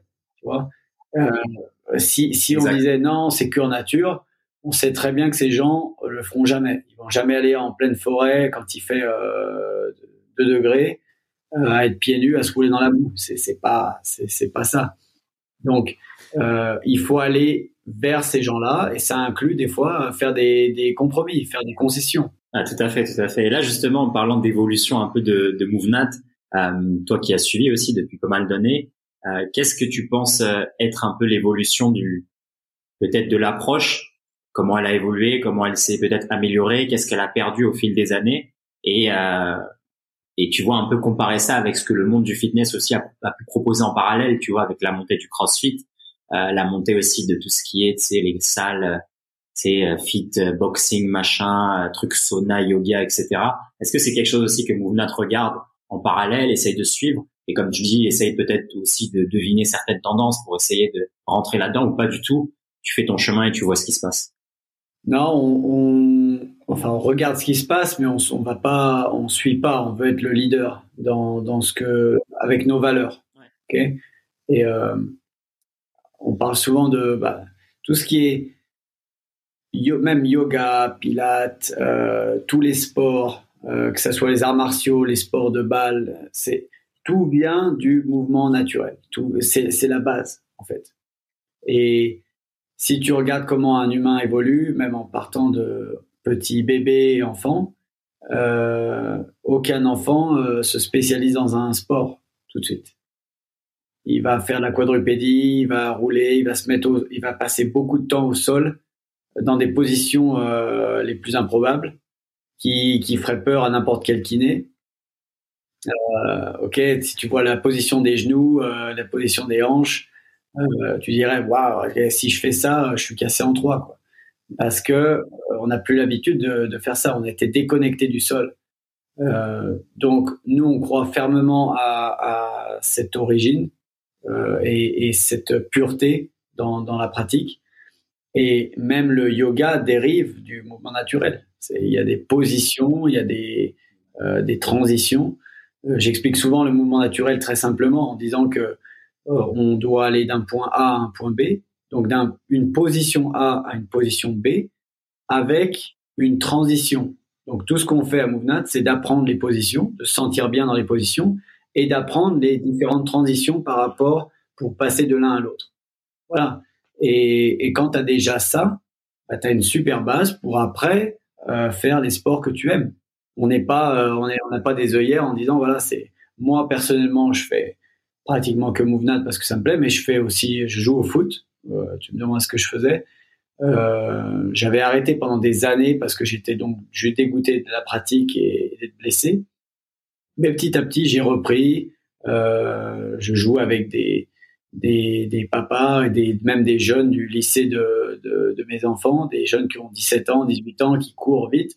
Et je m'aperçois que à 41 ans, j'arrive à, à, tenir encore le coup. Le lendemain est plus dur, je te le cache pas. Mais, euh, mais sur le moment, euh, je joue et, et je sens que ma base est là. Je sens que je suis, euh, je suis tonique, je suis agile, je suis mobile. Euh, j'ai pas peur de me blesser. Je touche du bois, mais non, je me blesse pas. Après, il peut toujours arriver quelque chose, mais je veux dire, je me sens très bien sur le terrain à 41 ans, mieux que quand j'avais 25. Donc, l'idée, c'est de dire, ayons cette base, construisons sur cette base, et après, amuse-toi. Fais du judo, fais du karaté, fais du beach tennis, fais du ce que tu veux. Mais euh, je parle, je parle de beach tennis parce que c'est euh, c'est la, la, grande mode au Brésil maintenant. Il y a beaucoup de monde qui font du beach tennis. Et justement, il y a plein de monde qui euh, qui sortent du canapé, qui veulent faire du beach tennis et qui, qui ont des problèmes d'épaule, de, de coude. Et c'est euh, ouais. c'est une bonne intro sur euh, Moonad médical où justement euh, on a des, mmh. des entraîneurs Moonad certifiés qui sont aussi physio et qui vont dire voilà comment on adapte euh, MoveNat pour le beach tennis, MoveNat pour la, la course. Donc ça c'est un peu notre évolution, c'est de, de, faire des, des cours en ligne ou des, des choses, euh, des, des, projets comme ça pour dire comment on adapte au sport que tu veux faire, tu vois, et pas, et pas juste dire voilà c'est tellement vaste que je m'y perds. Euh, L'un des autres gros projets c'est euh, MoveNat in Schools. Donc on a euh, on a une, un nouveau département. Mmh. Il, y a, il y a MoveNat Medical, il y a MoveNat in Schools. Avec, euh, on a une, une femme à l'intérieur de notre équipe qui, qui est la fiancée de Danny Clark, d'ailleurs, qui, qui est professeur dans les, dans les écoles et qui fait un gros travail donc dans les écoles aux États-Unis euh, pour implémenter euh, MoveNat dans les écoles. Et, et il y a des, des, des, vraiment des grands moments. Danny a passé la semaine dernière trois, quatre jours dans une une école dans le Colorado. Et, euh, et pour les enfants, il était le, le, le héros national parce qu'il l'avait vu en vidéo euh, pas mal de fois. Comme il nous disait, il l'appelait Dan the Man et, et euh, il disait ouais, on peut le voir en vrai, et il apprend des trucs. Il, il, est comme un presque un super héros, tu vois.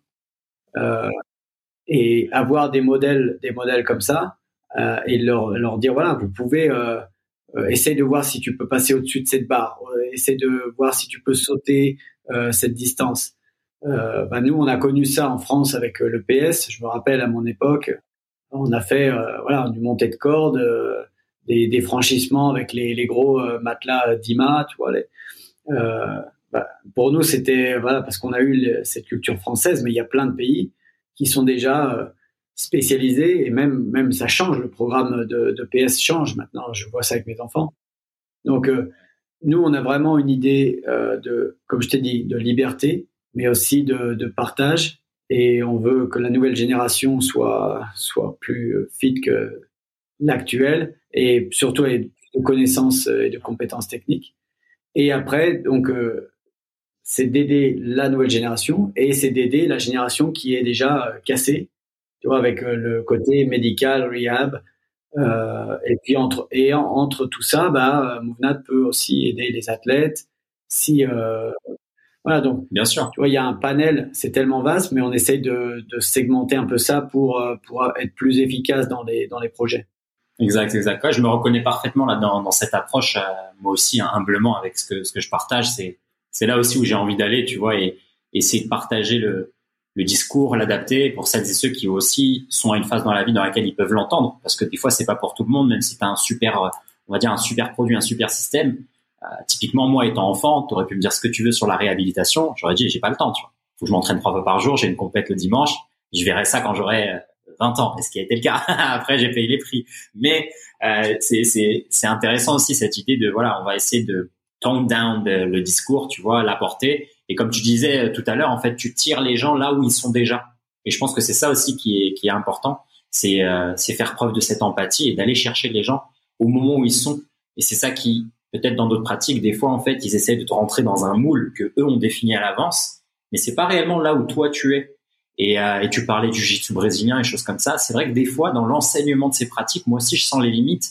Euh, même si on va dire que je suis assez euh, compétent, on va dire techniquement, des fois, je rentre dans un cours et je me dis, si, si ça n'avait pas été moi et mon corps et mes capacités, j'aurais pas survécu en fait. Ton cours, il est trop difficile ou il, est inaccessible par trop d'aspects.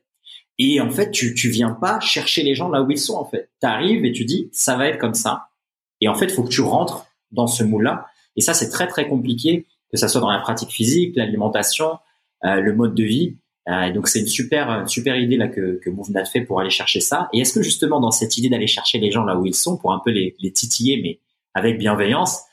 Comme là, tu l'as mentionné tout à l'heure avec cette idée peut-être de changement de vie radical, avec euh, quitter un peu le, monde du passé, le monde du salarié, les choses comme ça. Est-ce qu'il y a peut-être à terme, soit dans Mouvnat ou soit toi à titre personnel, c'est aussi peut-être des petites graines, des petites graines pardon que tu essayes de faire germer euh, dans les gens, euh, d'idée que ok peut-être à travers toi aussi ton corps qui qui devient peut-être plus agréable, tu as peut-être une meilleure sensation euh, physique, Peut-être qu'après, tu vas essayer aussi de repenser d'autres zones de ta vie, le travail, l'endroit où tu es, etc. Comme toi, tu as voyagé, tu voyages, et en plus, tu habites aussi en dehors de la France.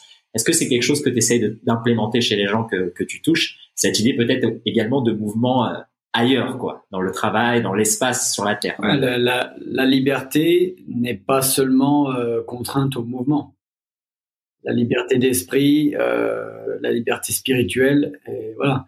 Là, c'est d'autres, d'autres phases. Et quand je commence mes stages, on fait euh, donc euh, beaucoup de théories, mais euh, des théories qui sont toujours entrecoupées de mouvements, pour que ça soit pas super rébarbatif et juste cérébral. Et après, je commence avec des jeux. Et il y a, y a, plusieurs jeux que j'adore, qui sont d'ailleurs repris par ma collègue donc Megan de Movement in Schools, parce qu'elle dit j'ai envie d'implémenter plus de, de, jeux pour les pour les enfants. Et ces jeux pour adultes euh, marchent super bien parce que non seulement bah, c'est fun, mais aussi on, ça, ça dégage des valeurs. Et euh, il y, a, y, a, des jeux où je dis ce jeu a révélé un peu votre personnalité, par exemple. C'est-à-dire que même si tu vas me dire, euh, voilà, euh, je me présente, je suis Nomad Slim et je suis quelqu'un de très calme, très posé, euh, je m'énerve jamais, je suis pas compétitif. Et puis je te propose un jeu, euh, un jeu avec moi où je vais te dire voilà, on doit poser nos mains, euh, on doit coller nos mains, puis on va, on va un peu se pousser. Et puis tu dois me déséquilibrer, mais tu peux pas toucher d'autres parties du corps. Tu vas juste essayer de me, me déséquilibrer en poussant mes mains.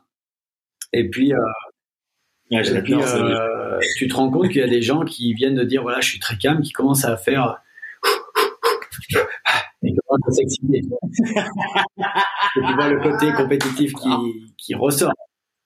Et, ou alors, il y en a qui sont super introvertis et qui osent pas toucher ou qui ont la tête, le, le regard qui baisse, là, euh, quelqu'un qui, qui respire très nerveusement. Euh, et ce que je leur dis, je dis, voilà, la, le mouvement que vous montrez maintenant reflète votre enfance, reflète votre passé, reflète si vos parents vous ont donné confiance, euh, c'est pas seulement euh, de regarder une vidéo YouTube et de l'appliquer. Le stage est bien plus euh, intéressant que ça, parce que pour être honnête, si euh, si tu voulais apprendre toutes les, les techniques MoveNat, tu vas sur la chaîne YouTube, on a 100 vidéos, euh, plus de 200 vidéos de mouvements de 15 secondes. Tu les regardes, tu les appliques et puis tu dis voilà, je suis entraîneur MoveNat.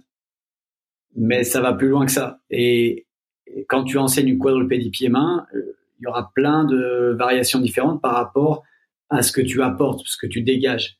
Donc les gens sont toujours surpris de dire voilà, tu m'as dit que tu étais calme, mais je t'ai vu en mode en mode Muay Thai euh, euh, pendant que c'était juste un jeu euh, tranquille. Donc ça montre que euh, tu peux bien me raconter tout ce que tu veux, mais le langage du corps ne, ne trompe pas, tu vois.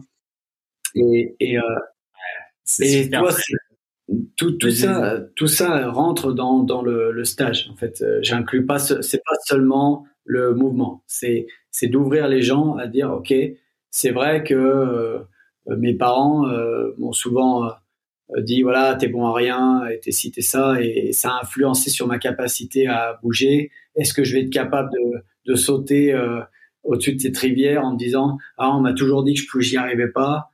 Il y a des gens qui pendant les stages qui réussissent un mouvement et qui me regardent. En, par exemple un, un gros franchissement niveau 2 je me un saut un saut un saut de chat en français de parcours ou c'est front vol pour nous franchissement frontal et qui est assez intimidant. ok? Donc, euh, je me rappelle d'un gars qui le fait, il le franchit après plein d'essais, et il me regarde et il hoche la tête comme ça. Et je lui dis, euh, pourquoi t'es pas content? Il fait, ouais, je lui dis, tu viens de le passer ou pas? Il fait, ouais, je fais, sois content. C'est, c'est une bonne nouvelle. Parce que dans, il se disait à lui-même, même si je l'ai passé, je suis pas bon. Et tu vois, il y avait ce langage du corps comme ça. Et je lui dis, sois fier de toi. Moi, je suis fier de ce que tu viens de faire. Et après, il commence à dire, ouais, mais c'est vrai, en fait, tu viens de le passer. Pourquoi, euh, pourquoi je me maltraite comme ça, tu vois? Et voilà, tout ça pour dire que euh, si tu as cet état d'esprit, ça va rejaillir sur d'autres aspects dans ta vie. Si, si tu as une mauvaise posture, ok? Si tu as les épaules comme ça, tu as la tête en bas, ta, ta voix est très faible, tu regardes pas les, dans les yeux les gens, comment tu crois que ça va se passer quand tu fais euh, une, une interview pour un boulot? Si, si, si, ta première impression, la première impression que tu donnes au, à l'employeur, par exemple, c'est de quelqu'un qui, voilà, qui a pas trop envie, qui, voilà. ou alors tu dis, hey, bonjour, je m'appelle, euh, je m'appelle Jérôme, je suis là, je suis super motivé. Bon, sans en faire des caisses, mais je veux dire, avoir une confiance en soi, savoir un, euh, une posture qui, qui tient la route, tu vois, c'est Juste avoir une bonne posture, une bonne respiration va déjà t'aider beaucoup dans la vie et pas seulement pour faire une quadrupédie ou faire un, passer un test MoveNat, mais surtout pour euh, réussir dans euh, ton travail ou peut-être avoir une, euh, une relation que tu vas avoir, que ce soit amicale ou, euh, sentimentale, ça peut ça peut marcher. Donc ça s'ouvre. Voilà, c'est ce stage et enfin cette méthode et cette philosophie est loin d'être lié seulement au mouvement. D'ailleurs, Erwan le dit euh, souvent. Il dit moi le, le point d'entrée où je veux faire, je veux changer la vie des gens, ça a été Movenat. C'est le, c'est le, pour moi c'est le départ. Mais euh, maintenant il y a tout ce côté spirituel, il y a tout. Euh, maintenant il est, il, se plonge dans l'apnée, dans la respiration euh, et d'autres choses.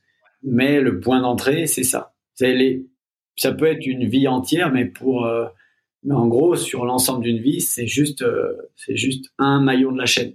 Absolument, tout à fait d'accord avec euh, avec cette idée d'utiliser le cœur comme comme vecteur d'élévation pour pour les autres dimensions. Et là, tu l'as mentionné à plusieurs reprises. Est-ce qu'il y a peut-être bon là, je pense à moi, je suis pas, tu vois, je suis plus dans les réseaux sociaux, etc. J'ai jamais eu Twitter, mais je sais que Erwan il est actif sur Twitter. On m'en a partagé quelques-uns de ses tweets sur la respiration notamment, qui était très très très pertinent. Euh, mais là, tu mentionnes depuis euh, quelques minutes l'aspect un peu spiritualité et l'aspect peut-être euh, après le corps et l'esprit, un peu le cœur, la troisième dimension.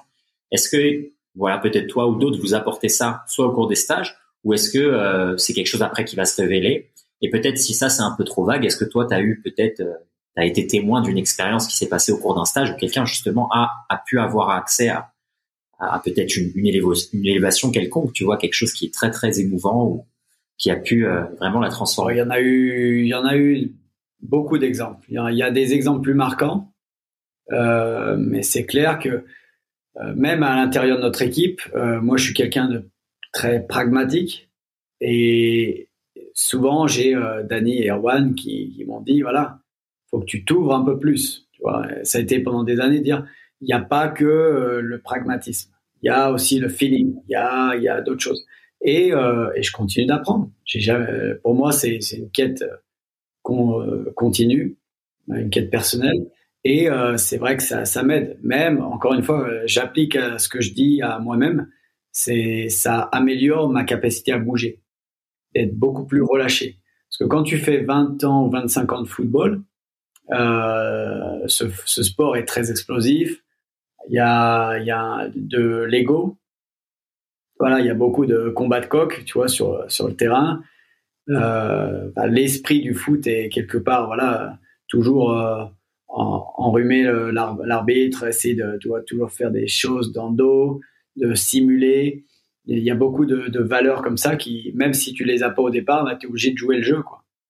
Et, et quand tu es toujours en mode tension, tension, c'est-à-dire que c'est sprint après sprint, tu as toujours quelqu'un qui veut t'emmener à gauche pendant qu'il va à droite, tu as, cet esprit, le système nerveux est, est à fond, tu vois. Et euh, d'être plus relâché, c'est souvent ce qu'on me disait. Relâche-toi, tranquille. Oui, tu es explosif, oui, tu cours vite, mais il y a d'autres choses dans le mouvement. Okay et on a un principe, c'est tension, relaxation, tension sélective. Donc ça, ça m'a aidé personnellement. Mais euh, des exemples spirituels, bah, moi j'en ai eu euh, un perso où je suis tombé euh, au mois d'avril d'une falaise. J'ai fait une chute de à peu près 8 mètres et euh, je me suis cassé la main. Après, c'était le, hmm. c'était la seule chose que j'ai cassée, c'était la main. Je me suis retrouvé sur les, les deux pieds je me demande comment en fait j'ai fait pour euh, retomber sans me casser autre chose que la main. Et euh, j'ai regardé en haut, j'ai regardé mes pieds, et je me suis dit waouh, il s'est passé quelque chose là quand même. Et euh, après j'ai eu une conversation de plus d'une heure avec Erwan sur ça au téléphone. On a parlé de plein de choses et il disait voilà, il y a, y a des choses qui se passent. Il y a sur, sûrement ta capacité inconsciente à bouger parce que tu t'es entraîné beaucoup, donc tu as pu faire peut-être les gestes qu'il fallait pour euh, éviter pire. Mais on peut aussi dire qu'il y, y a, une force au-dessus qui, nous aide, tu vois, et euh, que c'était pas mon heure et des, choses comme ça. Un autre exemple que je peux te donner, euh, c'était pendant un stage à, Londres, un gars super motivé euh, le vendredi, qui était vraiment à fond. Il était ouais, Mouvnat, c'est vraiment ce que je veux faire depuis des années. Et puis le samedi, il vient et je, je mmh. commence à la journée, puis je vois qu'il tire la gueule, et que ça va pas. Et euh, je lui pose une question, il me répond à peine. Je dis ouais, j'ai dû dire un truc qu'il a, qu'il a, qu'il a froissé. Et puis euh, plus tard dans la journée, euh, je viens le voir, je lui dis écoute ça va pas. Il fait euh, bah non pas trop. Euh, ma ma femme vient de me plaquer. Et en fait, euh, il dit ça. Ils ont deux enfants et elle a lui envoyé un, un, un SMS pour lui dire ça pendant le stage sachant que euh, sachant qu'elle savait que c'était ce truc qu'il attendait depuis des mois et euh, elle a attendu malheureusement le moment ah Et le mec était en mille morceaux. Hmm. Mais ce qui s'est passé, c'est que euh, il a eu le, ah le soutien de, de l'équipe. En fait, moi j'en ai. Après, je lui, il m'a, il m'a dit je vais continuer. Euh, c'est, c'est mon problème. Mais voilà. Et en fait, il a eu sans même que j'intervienne. Euh, souvent, ce qui se passe dans les stages, c'est qu'il y a une cohésion de groupe. Les, les gens, comme se, heure après heure, se, deviennent vraiment proches et, et amis. Et, euh, et j'ai vu qu'ils l'ont soutenu. Et à la fin du, à la fin du stage, donc on, est, on avait une petite cérémonie euh, où on parlait. Et puis euh, il dit, euh, voilà, il commence à pleurer en disant, je remercie tout le monde ici euh, parce que vous m'avez soutenu. Et puis tout le monde lui a, lui a, lui a mis la main sur l'épaule et et euh, ça, c'était au niveau 1, niveau 2. Puis il est revenu au niveau 3 euh, deux mois plus tard. Et puis quand on, était, on était en cercle et tout le monde devait faire sa petite présentation, et lui dit, pour moi, j'ai trouvé, j'ai trouvé, Movenat is my home. J'ai trouvé mon chez moi chez Movenat, pas seulement au niveau mouvement, mais au niveau, voilà, j'ai trouvé une communauté de gens qui, qui me ressemblent. Et voilà, tu vois, donc c'était pas seulement la, la liste de vidéos YouTube, c'était bien plus, euh, bien plus puissant, puissant que ça. Euh, mais il y en a eu, euh, il y en a eu plein des exemples comme ça. J'appelle, pour finir sur ça, j'appelle souvent les stages un, mini cycle de vie. C'est-à-dire que quand on arrive le vendredi après-midi, je vois souvent le langage du corps des gens, c'est voilà, un peu nerveux. Euh, tu connais pas les gens qui sont là, tu dis qu'est-ce que je fais là en fait, pourquoi je me suis investi dans ça? Euh, quand on est dans une salle de gym, souvent les gens se mettent sur les sur les côtés. Euh, la sensation sociale est bien là, sans qu'elle soit demandée. Vois, euh, tout le monde est bien à distance. Et puis d'un coup, je leur dis, allez, venez ici. Et souvent, les gens sont même, même quand je leur dis de venir, ils sont super loin. Et s'il y a un environnement qui est bruyant, moi, ma voix, c'est, c'est un peu tout. Je leur dis, hé, rapprochez-vous, parce que je vais pas crier pendant cinq jours. Et en fait, j'aime bien que le groupe se, se rapproche. Et petit à petit, à force de faire des jeux, des mouvements, et à chaque fois je leur demande de revenir, les gens euh, se rapprochent. Après, ils commencent à avoir des sourires, des, des rigolades. Et en fait, je te dis, c'est un cycle de vie. Au début, on est, on sait pas ce qui se passe, on apprend à se connaître, on vit une vie pleine. Et puis à la fin, quand c'est le moment de dire euh, bon voilà, c'est fini, les gens disent ah mince, c'est fini, il n'y a pas de demain 9 h au parc. Et, euh, et, tout le monde se tape dans la main en disant ouais, on reste en contact, on reste sur WhatsApp. Je, c'est, toujours ça, et c'est ça qui est magnifique à, à voir, tu vois. C'est ça le plus important. Ouais, c'est, c'est, ça fait partie aussi de cette dimension sociale. Là. Moi aussi, j'en parlais dans, dans l'article. Et, euh, et, à titre personnel, c'est ça aussi que moi j'essaye de, euh, j'essaie de me concentrer là-dessus. Même si tu vois, moi j'ai pas le, l'accès au monde physique. Mais je viens de ce monde, tu as des stages et des workshops, des trucs comme ça pendant quatre ans. Et euh, je ressens parfaitement ce que tu dis, où les gens, en fait, ils s'éloignent, ils osent pas. Et même moi, j'avais des fois, tu sais, vraiment une séparation même homme-femme, tu vois. dans des cas extrêmes, j'arrive dans les stades, tu sais, dans les salles de MMA, c'était encore plus. Et je dis, mais attends, mais c'est quoi ce délire? Et pareil, moi, je crie pas. Donc, tu viens, on serre la main, ça s'accole, c'est c'est nécessaire. Et euh, je pense que cet aspect-là, communauté, c'est aussi quelque chose que les gens recherchent. Euh, c'est peut-être quelque chose aussi qu'on a, hein, qui, est, qui, est, qui est primal, hein, qui est dans nos gènes. Et en particulier maintenant, euh, je pense que c'est très très important d'avoir euh, accès à ça dans un monde où tout le monde aussi est séparé, segmenté, et puis on arrive aussi vers des, des métaverses et des trucs comme ça où on va être encore plus distants les uns des autres. je pense que les gens vont essayer de se rapprocher au maximum de, de ces communautés, de créer des communautés entre eux. Et, et moi, ultimement, ce que j'aimerais bien revoir, c'est cet aspect peut-être petit village, tu vois, tu connais tes voisins, tu connais le, la boulangère du coin, même si tu es dans une grande ville. Moi, c'est ça en fait qui souvent m'a manqué quand j'étais dans des grandes villes et que j'ai toujours retrouvé dans les petits boui-boui ou même là en Thaïlande où ouais, bah, en fait tu la vois tous les jours, bah donc dis bonjour. Tu vois son enfant, bah joue avec l'enfant même une minute, ça, ça va pas te tuer. Tu vas rentrer chez toi juste après. Fais ce petit effort. Et généralement c'est euh, c'est ce qui va te vraiment qui va te redonner de la vie. Pour moi, c'est des petits moments qui te redonnent de la de la vitalité et c'est pour ça que voilà, c'est pas surprenant là, l'histoire que tu partages, qui aussi ces, ces éveils un peu euh, émotionnels et qu'il y ait des connexions qui durent par la suite. Tu vois, c'est c'est humain. Et ça, c'est une belle manière aussi de partager une pratique là où d'autres font, font des bonnes choses, mais peut-être il manque, il manque cet aspect. Essayons, de nous rassembler et surtout essayons de créer quelque chose ensemble. Euh, tu vois, moi, je m'oriente de plus en plus là-dedans. Je veux impliquer les gens euh, dans un édifice collectif. Tu vois, comme euh, le roman national, le mythe du héros, on a tous des, des idées, des visualisations qu'on a en commun. Et je pense que c'est ça qui nous permet de collaborer et travailler ensemble. Euh, là, dans la pratique physique, la MoveNat il fait un travail extraordinaire. mais c'est vrai qu'à terme, il y a, y a, des gens, en fait, tu vois, tu parlais du monde du travail, d'être un peu séparé, de vivre ta vie. Ben, en fait, c'est ça. Pour beaucoup de gens, le travail, ça, ce sera toujours un truc individuel. Tu vois, t'es tout seul, t'es à la défense, t'es devant tes emails, et puis c'est tout, quoi. Mais il y aura jamais un esprit où je vais faire un truc avec les gens, je vais pas oser jouer, je vais et je pense que c'est ce qui manque à la vie, tu vois. La vie, en fait, elle est conçue comme ça et on l'a enlevée, tu vois, dans, encore, euh, encore plus maintenant avec, euh, avec Covid. C'est-à-dire euh, les. Clair. Moi, je suis très fier que pendant les Covid, ça fait donc pratiquement deux ans, et euh, on a réfléchi pas mal de fois à savoir si on devait faire notre certification en ligne, et j'ai toujours été contre. j'ai dit, OK, on peut donner l'option d'être en ligne, parce qu'il y a des gens qui vont pas pouvoir venir au stage, ça doit être une option. Mais le présentiel, tu tu peux pas le remplacer. Et euh, et il a fallu faire des efforts pour voilà franchir les frontières, les les tests, les quarantaines et compagnie. Mais au bout du compte, on a maintenu tous les stages et à chaque fois les gens sont super contents qu'on les maintienne. Tu vois. Euh, tu parlais de, de Thaïlande.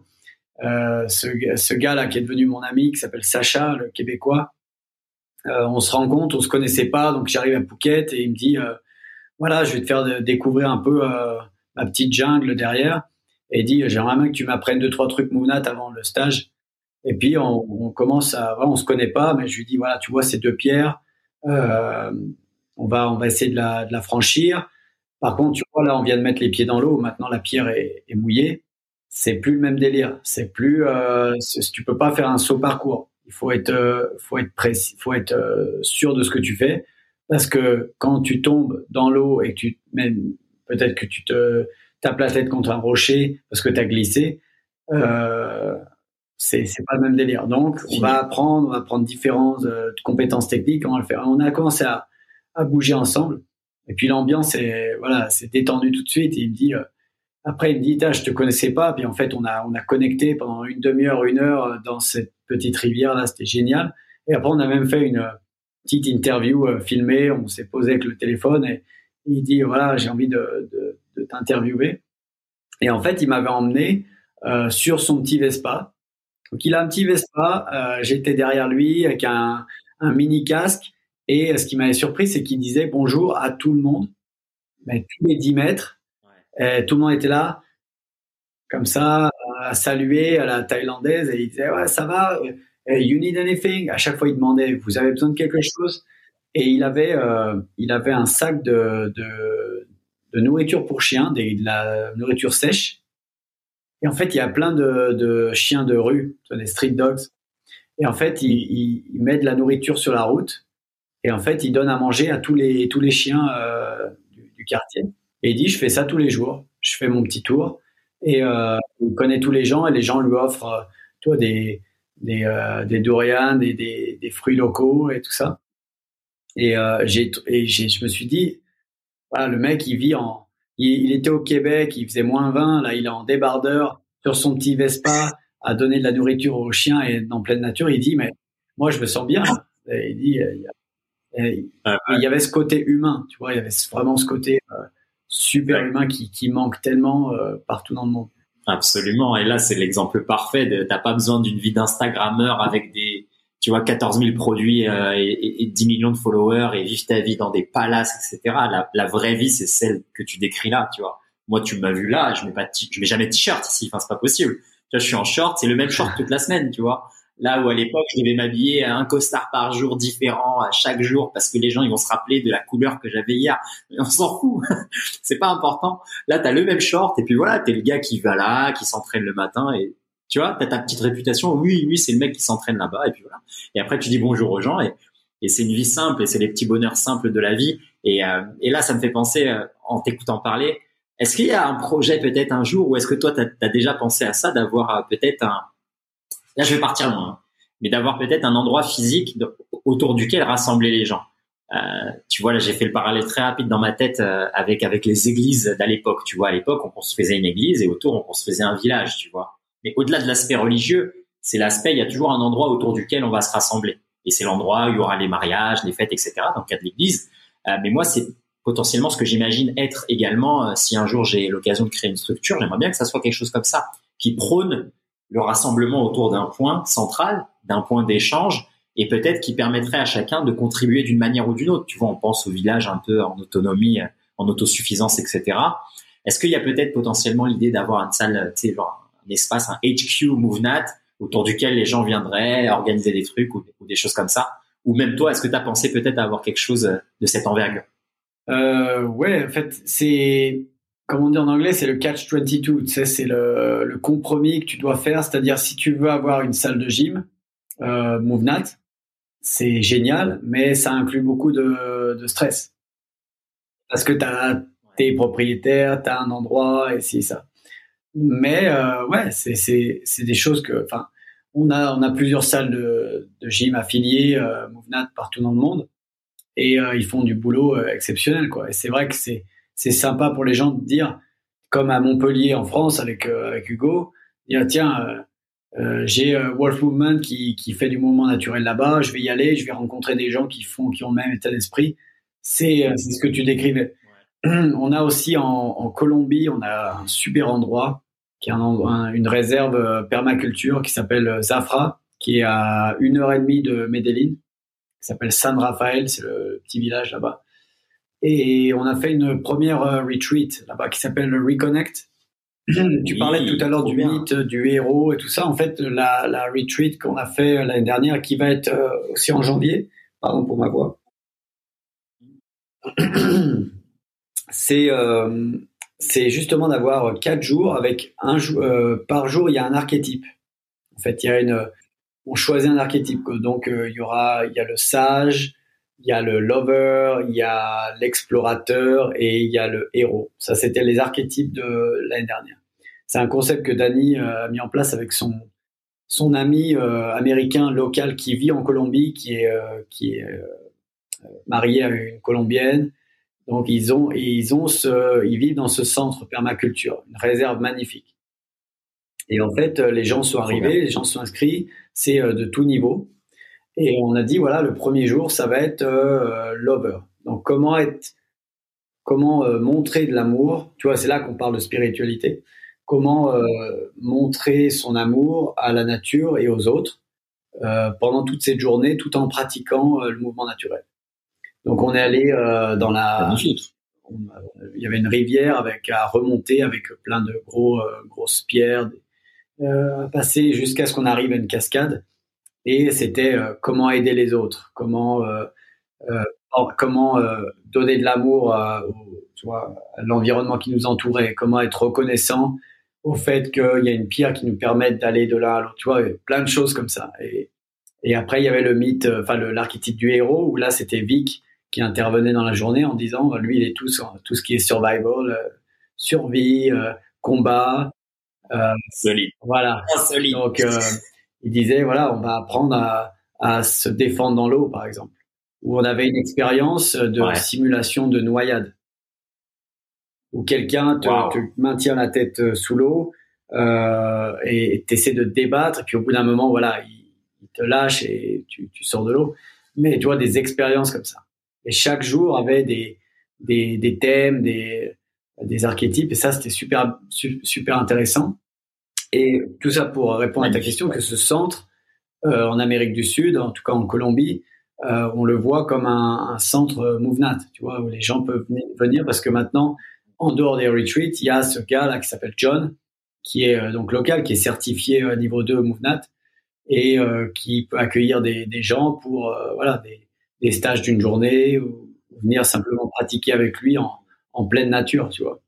Donc, euh, on, a, ça au Brésil aussi. Euh, euh, on a ça ouais, dans, plusieurs. Il y a soit des salles physiques, soit des endroits naturels qui, qui pour nous, est comme un sanctuaire, tu vois, de, J'adore, j'adore, j'adore ce vocabulaire aussi là du sanctuaire, du, du des rituels.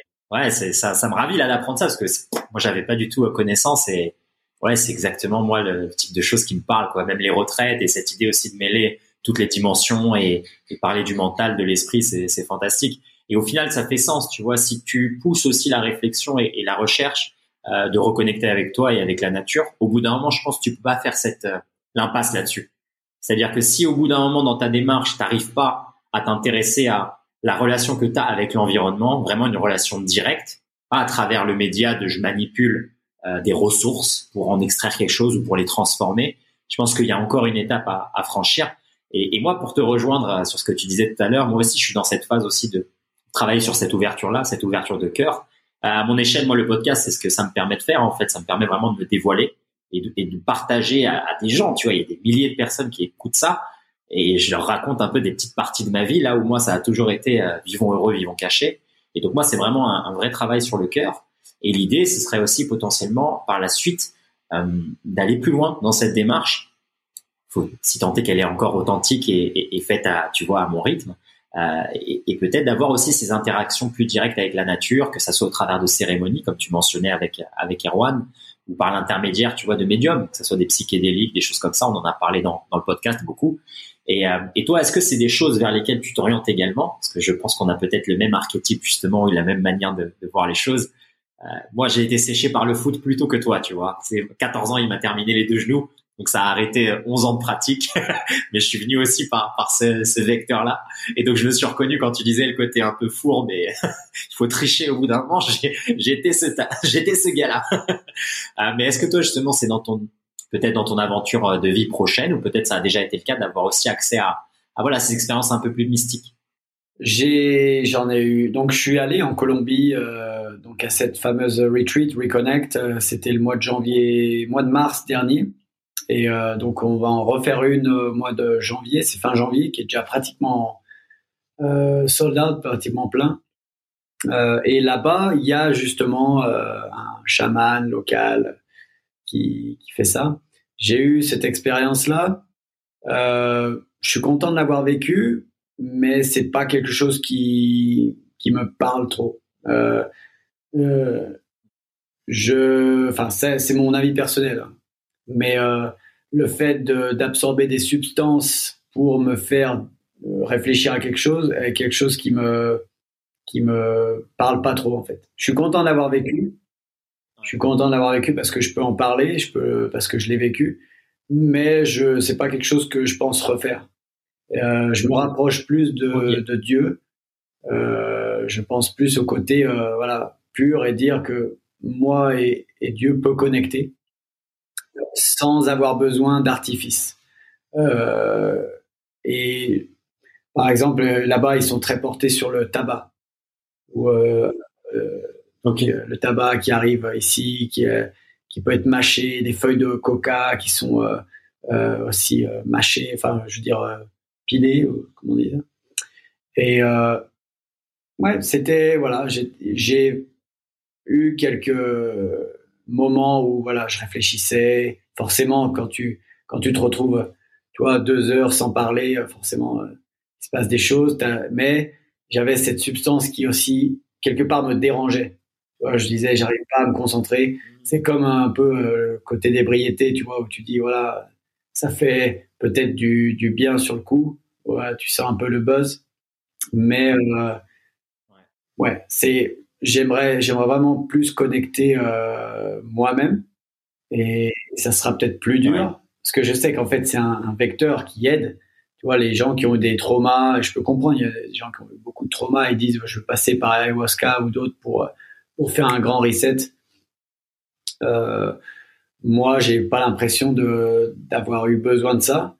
Euh, donc voilà je pense que je vais essayer je vais essayer d'y arriver sans ça. Et, mais on verra. Je dis, je dis non à rien. Et euh, on verra ce qui se passe. Tu prêches un convaincu. Moi, je suis dans la, c'est la démarche qui me parle du travail long et, fastidieux, mais voilà, au moins il n'y a pas, d'intermédiaire et, et des fois voilà, c'est compliqué parce que beaucoup de ces récits justement, c'est intéressant que tu le mentionnes, c'est souvent aussi des personnes qui sont peut-être à un stade où ils sont beaucoup plus brisés que toi. Tu vois, et donc tu dis ok, bah si moi je viens de passer les les dix dernières années de ma vie à me remettre en place seul avec euh, la mobilité, avec l'alimentation, avec le sommeil, avec le froid, avec tous ces outils, je suis déjà en chemin, tu vois. Donc, euh, il se peut qu'il y ait un intérêt. Justement, là, David, il a, il a fait là récemment. Euh, j'ai hâte de discuter un peu avec lui et, et avoir son retour d'expérience. On échange beaucoup par, par email, mais il faut que je l'appelle. donc voilà, moi, je suis curieux de voir aussi des personnes qui ont aussi déjà fait des choses par eux-mêmes pendant longtemps et pas avoir justement ce récit du gars qui est genre addict euh, à la cocaïne depuis genre 30 ans et qui, ok, ça la reset. Mais tu vois, le gars qui est, euh, je sais pas, à un niveau euh, ailleurs et qui semble aussi avoir déjà beaucoup d'outils et, qui a mis le temps derrière, peut-être il y aura, y aura des résultats différents ou peut-être c'est pas un outil si pertinent que ça. Donc, mais voilà, comme tu disais, ça vaut quand même la peine de, de se renseigner. Et cette expérience aussi de la nature, elle, moi, c'est quelque chose qui, que j'envisage, ne serait-ce que du point de vue du non-mouvement tu vois, être capable aussi de contempler, capable aussi d'être juste bien en nature, comme tu disais, tu vois, le petit exercice de rendre grâce et, et montrer de la gratitude pour, euh, voilà, une pierre ou pour, euh, pas nécessairement dans le sens animiste, mais presque, quoi, tu vois, d'avoir, ok, en fait, j'ai de l'oxygène qui vient de ça également, tu vois, et je, donne aussi quelque chose à ces plantes et elles m'en donnent. Euh, donc ça aussi, de ce point de vue-là, ça peut être intéressant, ne serait-ce que du point de vue presque philosophique, tu vois, de comprendre ta place dans un écosystème qui te dépasse et, et peut-être par la suite aussi inviter un, un traitement de toutes ces ressources peut-être à une plus grande échelle un peu meilleure. Euh, tu as la permaculture, à l'idée de l'autonomie, euh, chasser, chasser, cueillir. Et voilà, moi c'est vraiment dans cette euh, direction que je m'oriente. Mais je laisse quand même un petit pourcentage de place à l'outil, comme tu disais, le petit boost, parce que je sais que mon esprit en fait veut le bloquer catégoriquement par la logique. Et je me dis, essaye de travailler un peu sur cet aspect direct que tu as toujours, d'essayer de tout rationaliser et de dire, OK, si c'est pas pertinent, je le fais pas. Donc voilà, je me laisse, je me laisse cette opportunité et puis euh, on verra bien. Je pense que ces outils, ils arrivent à un moment où tu es prêt. Non, mais c'est intéressant ce que tu dis. Euh, il y, a un parallèle que je fais aussi par rapport à quand tu mentionnais ces, enfin les cérémonies, tout ça, c'est pour moi c'est un outil, comme tu disais, et c'est une manière quelque part de faire un, un fast track. Tu sais, c'est d'aller vite vers la solution. Euh, dire ok, j'ai besoin d'un gros reset maintenant, tout de suite, comme un, un shot euh, euh ou comme un, voilà une, une pilule, euh, comme un médicament. Et, et les gens, souvent maintenant, ce qui est intéressant, c'est que quand je publie des vidéos de Thaïlande, du Brésil ou, de différents voyages, les gens disent ouais, t'as trop de la chance, c'est t'as, as le boulot de rêve et, et euh, mais les gens n'ont pas vu le travail en amont. Les gens n'ont pas vu euh, les, les lever à 4h30 du mat, à essayer de s'entraîner avant d'aller au boulot, euh, au bureau pendant des années. Et de rentrer dans un bus un peu tout pourri à dire, voilà, c'est pas la vie, c'est pas la vie de rêve, mais dans ma tête, c'était déjà ça. Et euh, mais les gens mmh. voient forcément, c'est c'est pas la faute des gens, c'est ils voient ce qu'on montre. Hein. Euh, mais, mais il, faut, il faut toujours leur expliquer que euh, voilà, j'ai commencé ça par ce changement, je l'ai commencé en 2011, donc ça fait 10 euh, ans. Euh, et c'est pas, ça n'a pas été euh, du jour au lendemain, hey, nickel, tout est bon, tout est prêt, c'est les voyages. Moi, je me rappelle que je voulais faire des stages, mais les stages en Thaïlande, je voulais les faire avec Vic. Après, j'ai regardé le prix du voyage, j'ai regardé le prix du stage, et je me dis bon, je peux pas, c'est tout. J'ai pas les moyens. mais qu'est-ce que je peux faire? Ah, bah, il y a des vidéos YouTube gratuites. Eh ben, je vais regarder les vidéos et je vais pratiquer mon, dans mon parc, en face de chez moi. Et, et semaine après semaine, je disais, ah, en fait, ça marche, euh, je suis en train de progresser et je vais continuer, continuer, continuer, travailler. Puis d'un coup, il y a eu une certification qui est arrivée à, en Allemagne, donc à Berlin. J'ai pu me payer celle-là, mais euh, deux ans plus tard. Puis après, j'ai fait l'investissement d'aller aux États-Unis une fois pour rencontrer Erwan euh, et puis faire ce stage qui était un, un stage qui a tout changé pour moi au niveau 2, parce que j'ai rencontré des euh, plein de belles personnes qui sont d'ailleurs, il y en a qui sont instructeurs toujours euh, pour nous là. Et, voilà quoi. Donc euh, c'est un travail de longue haleine, mais je suis plus fier de ça que de que d'avoir d'avoir été d'avoir progressé en deux semaines et, que tout arrive. C'est c'est le chemin qui est important. Amen, amen. Une bien belle bien belle note de fin avant que je t'embarque dans la dernière phase du podcast, mon Jérôme. Je te remercie là pour pour cette belle cette belle conversation. Il y a plein de plein de gemmes de sagesse. Je suis content de, de t'avoir eu en plus à ce timing-là, autour du Brésil, avec le petit article. Donc je, je suis très content et, et, et, voilà, je suis ravi aussi d'offrir un peu plus euh, à mon humble échelle un peu plus de, de visibilité, de clarté et peut-être contribuer à l'édifice aussi de de ce que vous construisez. Non, en tout cas, je voulais te remercier euh, et te féliciter pour cet article qui est vraiment vraiment du gros gros boulot et euh, on le partagera sur nos nos différents réseaux. Je voulais juste te dire ça. Bravo à toi. Merci à toi, merci à toi. Ça fait très très plaisir. Dans la dernière phase du podcast, euh, je pose les mêmes questions à tous les invités, dans l'idée d'offrir euh, aux personnes qui nous écoutent, c'est un peu des les mêmes points d'accroche et extraire les mêmes euh, les outils, on va dire, les plus pertinents sur un ensemble, tu vois, d'invités qui ont une vie en mouvement et une vie qui semble épanouissante. S'il y a une grosse majorité qui offre certains outils, pour les gens, ça peut peut-être les inviter plus facilement à rentrer un peu de, dans cet univers du regain de la santé en se disant, bah voilà, je fais confiance à des gens que j'ai écoutés pendant deux heures, qui semblent être bien dans leur peau, plutôt que euh, doctissimo.fr. voilà. Je, je, nomme mes ennemis maintenant quand je fais ça. Donc, trois questions un peu en rapid fire. Et, euh, et puis voilà, on conclura là-dessus. T'es prêt? Vas-y. C'est parti. Première question. Si tu n'avais qu'un seul livre à offrir, quel serait ce livre et pourquoi? Alors, il y en a eu un qui m'a été offert récemment qui s'appelle Move de Caroline Williams. Euh, Caroline Williams qui a été une, femme qui a participé à notre stage, euh, à mon stage à Londres il y a quelques années et qui m'avait dit qu'elle avait un projet justement d'écrire un bouquin sur le mouvement général. Et elle a fait un petit euh, chapitre sur sur sur son expérience, et elle me l'a dédicacé, elle me l'a donné il y a quelques temps. Et c'était vachement sympa de, bon, déjà de lire tout le bouquin sur les différents personnages du, du bouquin qu'elle a pu rencontrer, mais de voir que euh, son, le, son regard, ce qui était intéressant, c'est son regard, elle, en tant que participante, par rapport au stage que moi j'avais fait, et qu'elle le décrive d'une manière très littéraire, euh, presque romancée. donc c'était sympa de dire, de voir que ce qu'on fait et commence à aller dans les livres, tu vois. Et donc, et sa manière d'écrire est très très bonne. j'ai ce bouquin là, si tu veux, à la fin, je, je le ferai voir. la, couverture est sympa. Si tu as deux secondes, je vais te le, je vais te le sortir. Vas-y, vas-y,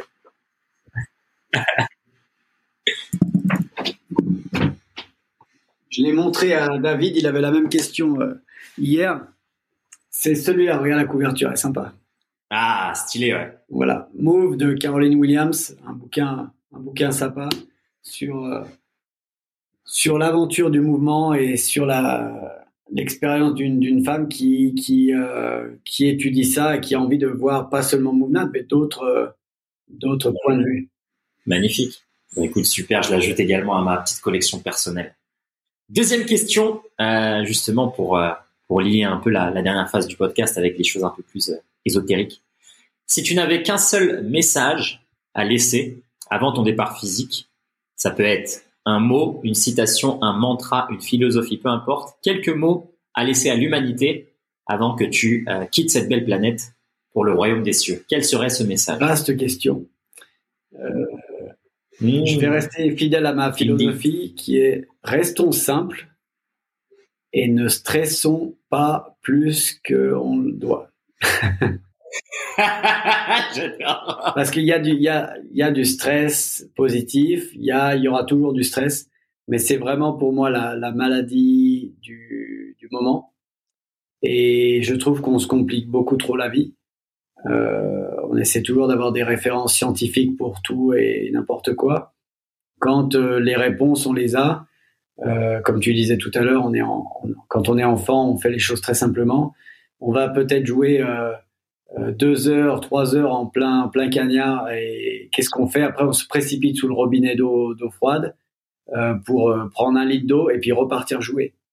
On, et on s'est pas dit, tiens, il va falloir que je boive 50 centilitres d'eau toutes les 30 minutes, ou je ne sais quoi. C'est la simplicité, l'intuition qui nous, qui nous guide. donc, soyons simples. Magnifique, magnifique, un beau message. Troisième question. Ta routine matinale parfaite dans un monde idéal Ça n'existe pas. J'en ai une, bien sûr. J'en ai une. Euh, mais, comme je te disais tout à l'heure, j'aime euh, me sentir libre et pas être contraint de, dire il y a une routine. Mais forcément, j'aime une. Enfin, j'aime. La douche froide est jamais agréable euh, au, au, début. Le froid reste le froid mais il y a un côté discipline et un côté euh, bien-être qui ressort de, de, la douche froide que j'adore. Et, euh, et, toujours commencer, si je peux, par des mouvements au sol. Euh, J'ai un tapis ici que j'utilise tous les jours et à essayer de débloquer ses hanches, débloquer ses chevilles qui ont été maltraitées euh, par des années de football. Euh, donc c'est, je vois les, les bienfaits. Ça prend des années. Pour moi, ça prend des années, mais c'est pas grave en tout cas, euh, je vois que je m'améliore euh, jour en jour, de semaine en semaine. Donc j'adore ce moment où je peux prendre une douche froide, prendre un thé et euh, du, du, mouvement au sol. Déjà ma journée part, part, part correctement. Magnifique, magnifique. Et eh ben écoute, c'est c'est tout ce dont on a besoin, quelque chose de simple pour être pour être cohérent avec tout ce que tu nous as partagé. Et le dernier point, qui est pas vraiment une question, mais pour celles et ceux qui ont apprécié notre échange, et, je sais qu'il y en aura qui ont vont vraiment adorer. Même si toi, tu as un peu plus de notoriété, je vais quand même te demander la question. Euh, quel est le meilleur moyen de te contacter hein, pour celles et ceux qui veulent te poser des questions à toi directement et où euh, on mettra évidemment les liens pour, euh, pour MoveNat. Mais voilà, pour poser des questions, pour entrer en contact et peut-être pour partager aussi leurs expériences et, et, avoir tes retours. comme ça, moi, je mettrai ça sur le site comme point d'accès vers toi. Merci. bah, écoute, les réseaux sociaux, malheureusement, on doit faire avec. Enfin, c'est c'est un outil que, qui est pas mon outil préféré, mais euh, je vois qu'il est très utile parce que de ces différentes années, j'ai pu contacter, j'ai pu être contacté par beaucoup beaucoup de personnes qui a, que après j'ai rencontré dans la vraie vie. C'est ce qui est plus important. Euh, pour moi, je vais pas tellement interagir avec des gens euh, qui qui vont pas avoir l'intention de changer quelque chose ou qui vont pas essayer de soit me rencontrer, soit avoir un vrai projet derrière. Ok, donc je, je, filtre pas mal, mais généralement les, les gens qui me contactent, euh, soit après je les rencontre, soit après on a vraiment une interaction euh, régulière. Euh, donc j'aime toujours ce côté humain, même sur les réseaux. Donc il y a Instagram, euh, c'est Jérôme euh, Barbas Carabs. Donc voilà sur sur les réseaux. si vous suivez la page Insta MoveNat, je suis souvent, il partage souvent des, du contenu de, de, ce que je fais. Donc, vous pouvez me trouver là. Euh, par email, ça marche très bien aussi. Euh, quand ça arrive pas dans les spams, je me rappelle que David a, reçu une réponse de ma part et c'est tombé dans ses spams.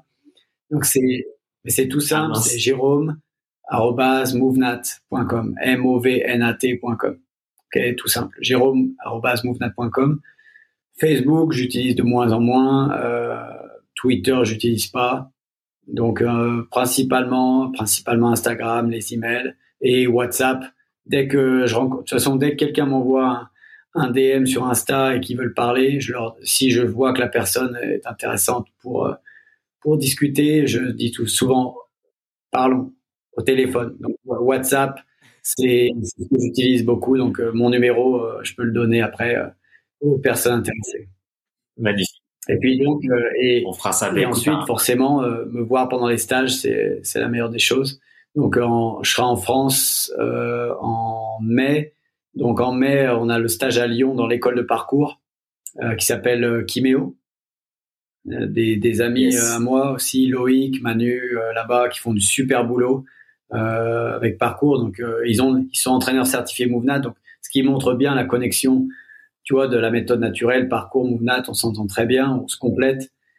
Et, et, je serai à Biarritz aussi début septembre. Euh, donc il y aura le stage aussi niveau 1, niveau 2. Lyon, c'est niveau 1, niveau 2 en mai, niveau 1, niveau 2 en septembre.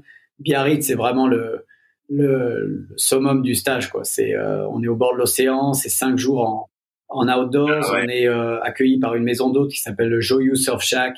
Euh, Geoffrey et Utah sont, sont, géniaux. Ils, donc ils accueillent normalement des surfeurs toute l'année.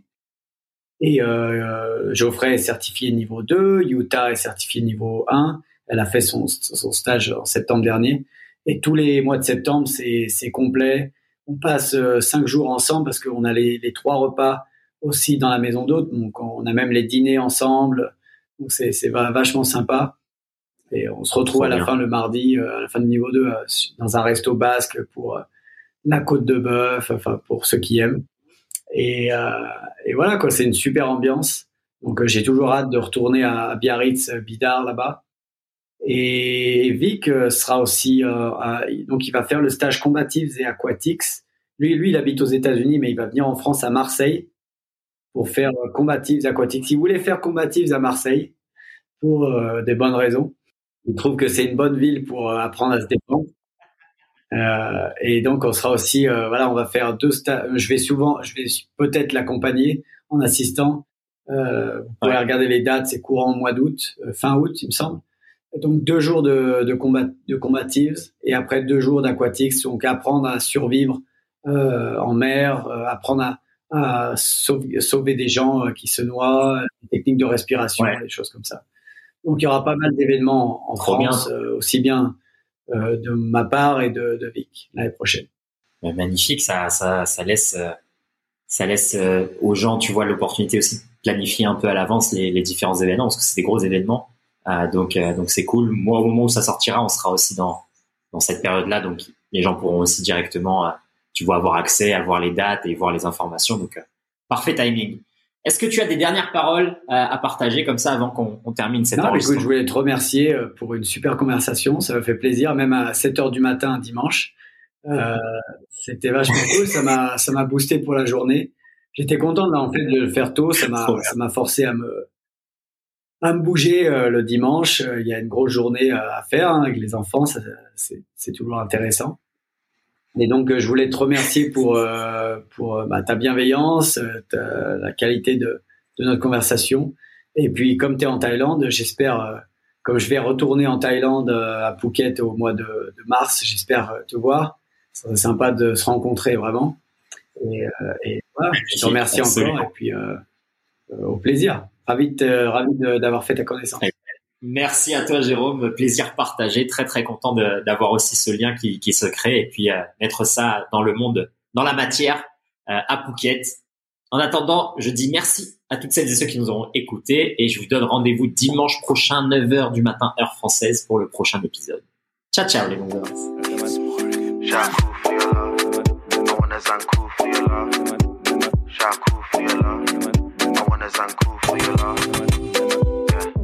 Oh oui, les movers, une bien belle conversation cosmique, comme à notre habitude. Merci encore d'avoir suivi cet épisode jusque-là.